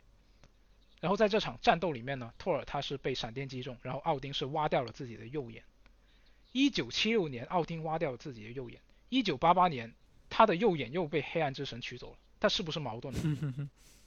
这这就很神秘怎。么回事呢？这个其实，在《心灵杀手二》里面的疗养院，我们在奥丁的床尾会看到他写的歌词。它上面不是放了两张纸嘛？这都都是啊、呃歌词。然后呢，左边那张是一首叫做《夜之海》的歌，然后里面里面有一句写着“我无数次放弃自己的眼睛”。那这句话可是不是在暗示他两次右眼的伤其实都是真的？然后右边那那个歌词，他写着“我放眼于何处”，里面提到一九七六，我自己拿出来看了看，一九八八站在门口的人夺走了他。那感觉就在暗示这个奥丁的眼睛是不是像写轮眼一样支持热插拔，是吧别？差吧。随时拿出来，随时放回去。但是有可能但是最后是被门先生夺走了，就作为这，个交易，被门先生夺走作。为这个交易的一个筹码是吧？是，然后我们回到刚刚说的幺一九八八年的这个手稿，里面还提到这个黑暗之神，他要重新夺回失去的地位。那刚刚我们也说了嘛，这个黑暗之神其实就是门先生嘛。那结合他的能力，他应该是黑暗之地的掌控者。嗯，但是刚刚说的那个呃亮铺一一九七六补充说明里面也说，当年安德森兄弟大战的黑暗大军是由巫婆带领的。那这个巫婆说的应该就是占据了芭芭拉身体的那个黑暗魅影，也就是我们在初代看到的他的那个黑暗魅影的形象。嗯那是不是可以认为，这个黑暗魅影，它就是芭芭拉形象的这个黑暗魅影，它是从门先生的手里抢到了这个黑暗之地的控制权，而黑暗魅影并非黑暗之地自古以来就存在的超自然实体，我觉得是可以这样推测的。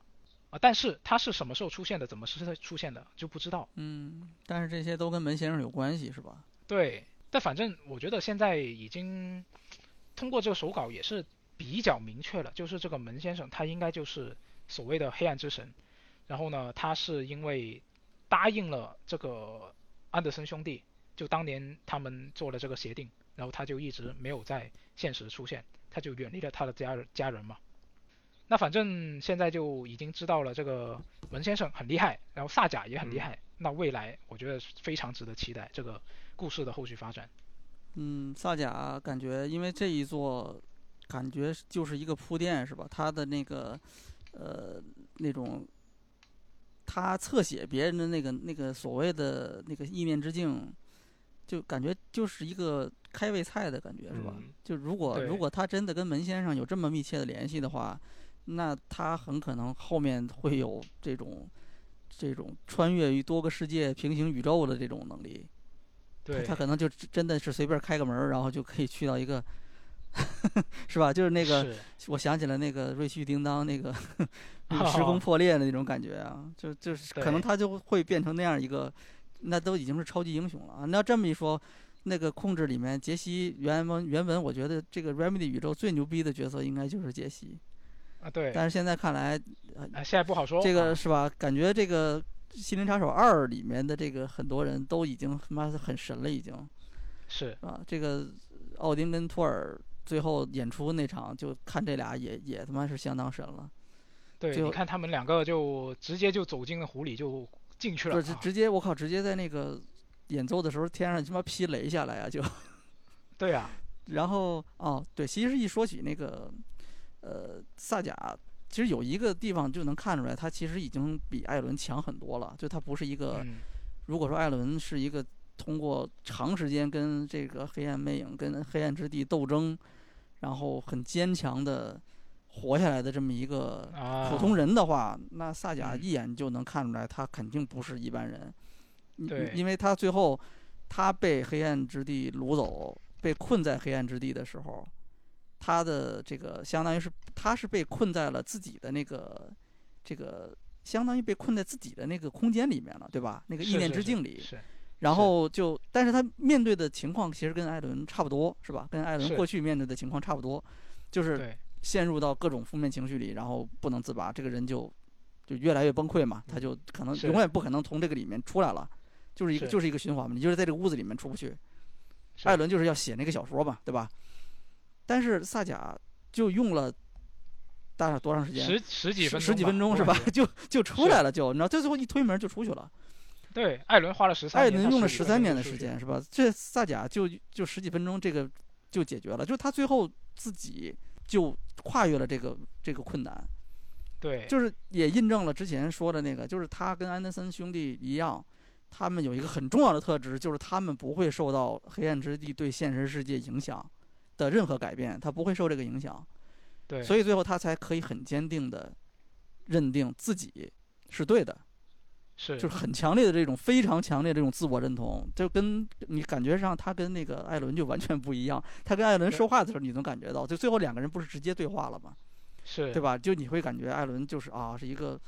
呃作家，很典型的那种嗯作家，但是萨贾是一个特别强硬、特别这种自信的一个这种人。对，他是什么样人都无所谓，但他确实是性格上，我感觉就。呃，明显你会觉得他和艾伦是有很强烈的反差的，对是吧？对这种感觉，但是实际上就是作为游戏里对这个东西的背书，就是他不是一个一般人嘛，是吧？对人是做不到这一点的，是吧？艾伦这么强的人，我们应该觉得应该我们自己肯定是远远不如艾伦的吧，在很多方是面。但是你你看萨甲跟他一比，萨甲就又不在一个层次了，可能这个也是一个证据。那可能未来的这个 Remedy 宇宙里面，萨贾就是一个，我觉得可能。至少是一个杰西这个程度的一个这个超级英雄的存在啊，可能。是的，哎，那我们干脆最后我们就再聊一聊这个这个呃，你说是心灵杀手也好，你说是整个这个 Remedy 宇宙的未来也好，我们就嗯聊聊这方面的一些算是推测或者猜想。就这个其实还有挺多挺多可以聊的东西的，嗯就比如说那个童谣实验，童谣实验这个应该是跟后面的那个 DLC 湖畔小屋是有关的，嗯呃，这这里就不展开了，嗯就还是挺有趣的。然后另外一个就是达林博士，达林博士就是呃我们在二周目里面是新增了一些可以收集的视频的，就是来自达林博士的一些信号。哦，他他在里面是提到了，就是他已经是明确告诉你了，达林博士现在就在黑暗之地。啊，就因为我们在我们在控制里面是达林博士是没有没有没有正式出场就嘛，消失了只能通过那些、嗯通过那些视频看到他。嗯然后呢，呃，他也不见了，人不见了，不知道去哪儿了。现在又告诉你他在黑暗之地。然后呢，呃，其中有一个视频是很重要的，就是达林博士遇到了电影人赞恩。哇，这个这个就非常重要了。嗯就是当时是电影人赞恩在跟跟这个达林博士邀请他合作，就是看能不能啊用你的科学和我的艺术搞点事情，看能不能就是合作来逃离这个地方。那从这个衍生出来呢，其实就让我想到了控制里面，的也是 AWE 扩展包里面提到的一个新的组织，就叫福佑的这么一个组织。那这个组织呢，它是一个超自然的犯罪组织，然后是已经在这个控制局的眼皮底下是已经活跃了很多年了。然后呢，他们是似乎是有能力自行去生化呃生产这个异异化物的。那那控制里面收可以收集的文件呢，至少是提及了四个相关的一些啊、异发异异化物，都跟这个组织有关。比如那个摄电影摄影机就是是来自一个叫做福佑影业的电影公司，然后还有一个叫做切斯特布莱斯的这么一个人物，他是曾经用一个被异化的古董冲浪板是办这个课程谋取利益啊，那个冲浪板可厉害了，就是你摸一下你就会变得非常的自信，啊，你摸一下就会说哦我是最牛逼的，我是呃全球最牛逼的游戏编辑，然后我明去明天回去上班我就疯狂写稿，他是有这么一个能力的一个异化物。嗯那实际上，福佑跟切斯特这两个名字都在《心灵杀手二》里面出现了。我们在艾伦县的第六章来到爱丽丝的公寓里面，我们可以在电脑里面看到巴里发给爱丽丝的邮件嘛。就巴里他原来是给艾伦做经理人嘛，嗯然后艾伦失踪之后，他是给安德森兄弟做经理人。然后邮件里面就告诉我们，在安德森兄弟隐退之后，巴里至少到二零二三年五月为止，他都在好莱坞当执行制片人。嗯他在干什么呢？他在确保艾伦的小说被改编成电影的时候不会被乱改乱编，嗯，对，他在做这个事情。嗯然后他还透露了一个信息，就是他在做保健养生，然后他在做保健养生的那个机构的那个负责人就叫做切斯特。嗯在艾伦第九章再回到爱丽丝的公寓里面，你会发现那个公寓里面几乎都被搬空了，嗯爱丽丝搬家了。嗯然后你看到地上会留下很多箱纸箱，纸箱上面你仔细看，他们上面印着那个 logo，写着福佑货运物流，嗯又跟这个福佑公司有关了。那你结合这些东西，像刚刚提到的啊、这个电影人赞恩找到了达林，然后他们要用这个电影加科学搞事情，然后这个达林他有这些关于异化物的专业知识，然后巴里这边呢，他在从事电影行业，切斯特布莱斯接触了巴里，福佑组织他们又可以生产异化物，那这些事一一连串的事实会不会都有关联呢？我们现在还不知道，但是我们应该会在之后《星际杀手二》的扩展包里面，或者是之后的续作，会肯定会有相关的东西的。嗯对，这这是其中一个，就是福佑组织这个东西很嗯重要。然后另外一个就是啊、这个亮铺镇的警长蒂姆布莱克，就这个量子破碎的主角的这个脸脸模的警长，不仅是脸模，他自己亲自出演的，就声音也是他，确实，然后动捕也是他，对，就都都是他本人演的。嗯这个角色也很有意思。他在游戏一开头就消失了，然后他就时不时的会出来，对，嗯然后他每次都会提供一些关于黑暗之地还有门先生的一些什么线索，是吧？嗯是，对，但是我我一直没搞明白这个人是什么情况。就是一开始我觉得，就是他之所以被门先生掳走，是因为可能觉得那个时候，呃，门先生站在他的角度，觉得这个时候你直接给萨贾揭示这个世界的一些什么情况，会不会影响产生一些什么不好的影响？他就从这个角度判断，就把这个给给掳走了。嗯，但是后面我又感觉好像不太对，因为这个感觉上就从这个警长他自述来看，这个人也不太正常，跟其他人相比，就他嗯自述里他会经常梦见自己出现在其他的世界，是他是完全不一样的人，呃，过着完全不一样的生活，然后这个一觉醒过来之后，他又回到了这个自己现在这个身份。嗯，就这种特质，我在这个游戏里面我没看见有其他人有这样的情况。是就只有他一个人，而且他这一个人他在黑暗之地是吧，也是很凶险的地方吧，嗯，就他就一个人在里面探索。我靠，也是一个相当勇的一个人。就这个人，你怎么看你都不觉得他不会是一个正常人。而且你看他，呃，他每次在这个艾伦逃脱的这个线路上，他都会出现。啊，某种程度上讲，他跟阿提的感觉有点像了，就是他总是在那个轮回里的不同位置提供线索。啊，而且他嗯自己呢，他说他自己搞不明白他到底怎么回事，但是你看他明显知道的越来越多。啊，而且他还他又具备了感觉上也是在各个平行宇宙穿越的能力，至少他可能是能够看到。他虽然没有自己穿越过去，但他应该能看到，我觉得。所以感觉这个应该也是未来的一个什么很重要的一个角色，我觉嗯得。我也这么觉得。就其实六爷你刚刚说的第一个感受，其实我是比较赞同的，就是你觉得，呃，那个一开始他被掳走，是因为门先生认为那个时候把那个手稿交给萨贾是不合适的，因为实际上真正看到那个手稿的时候，里面就描述了这个事情了嘛。嗯就其实那个手稿里面就提到了，啊、是是让他在合适的时机让让萨贾能够看到那个手稿。嗯虽然他那个那个原文里面是没有人称的，就是谁给谁没有没有明说，嗯但是我觉得这样理解是对的。然后这个呃警长本身就首先最明显的一点，它是这个量子破碎的一个彩蛋嘛，对，至少在目前为止，它还仅仅是一个彩蛋，嗯就没有告没有告诉你他就是量子破碎里面的人，嗯哼，就没有这么说。他但是我就差告诉你这个了。是是是，就就已经很明显了，因因为毕竟现在量子破碎的那个版权还在微软手上，嗯它不能直接用，所以他就可能就姑且先这么嗯用着，然后以后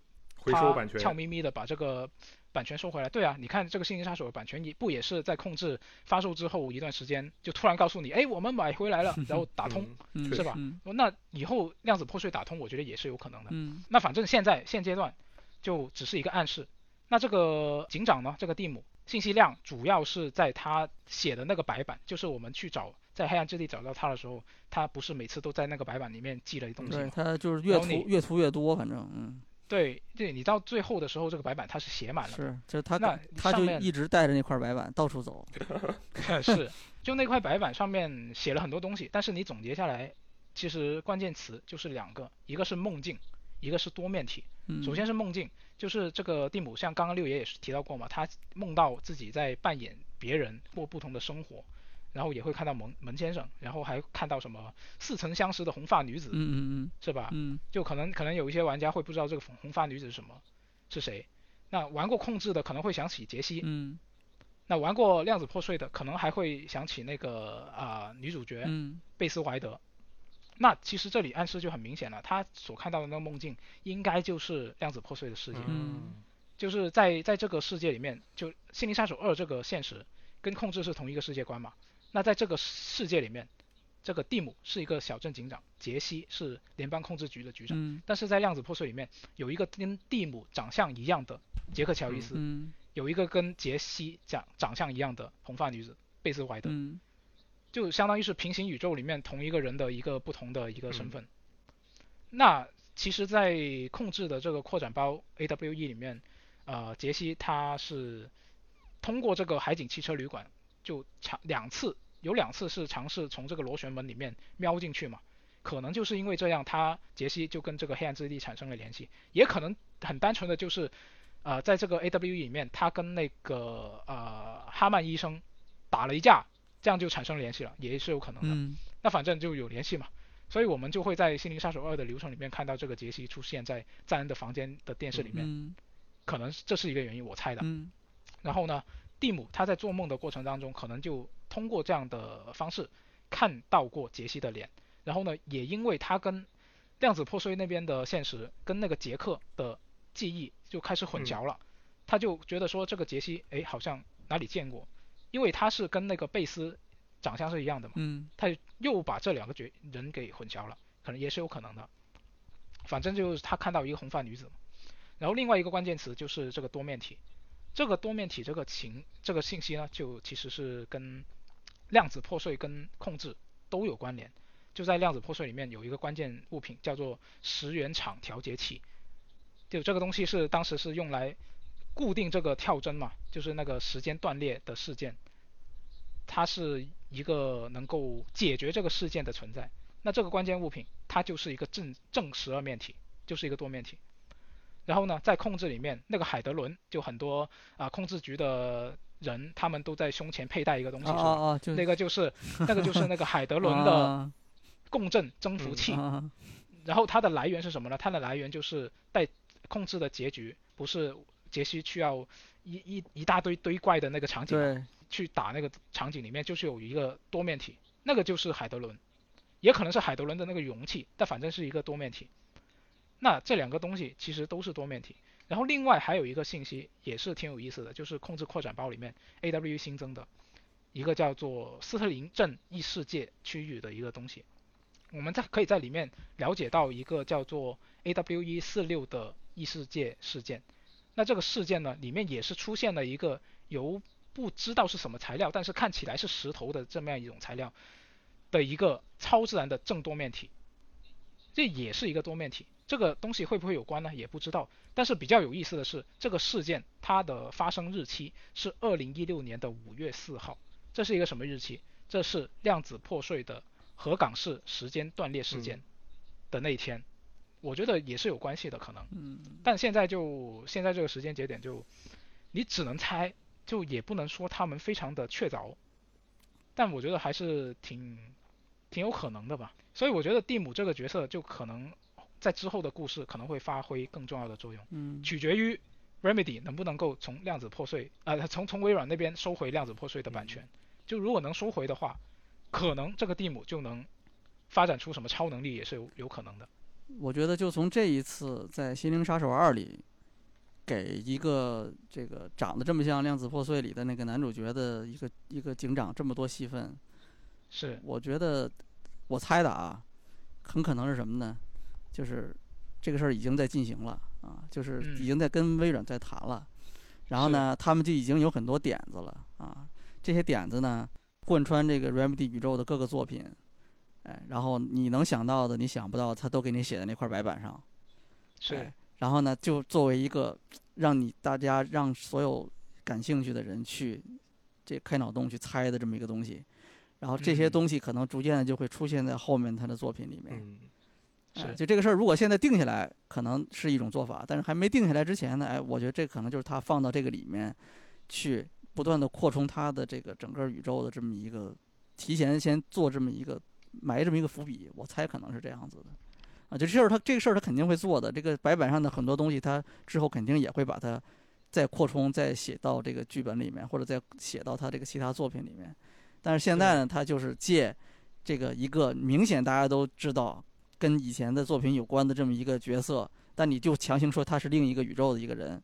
哎，然后强行强行借这个人的这个嘴去把它讲出来，我我我感觉应该是这个样子的。嗯，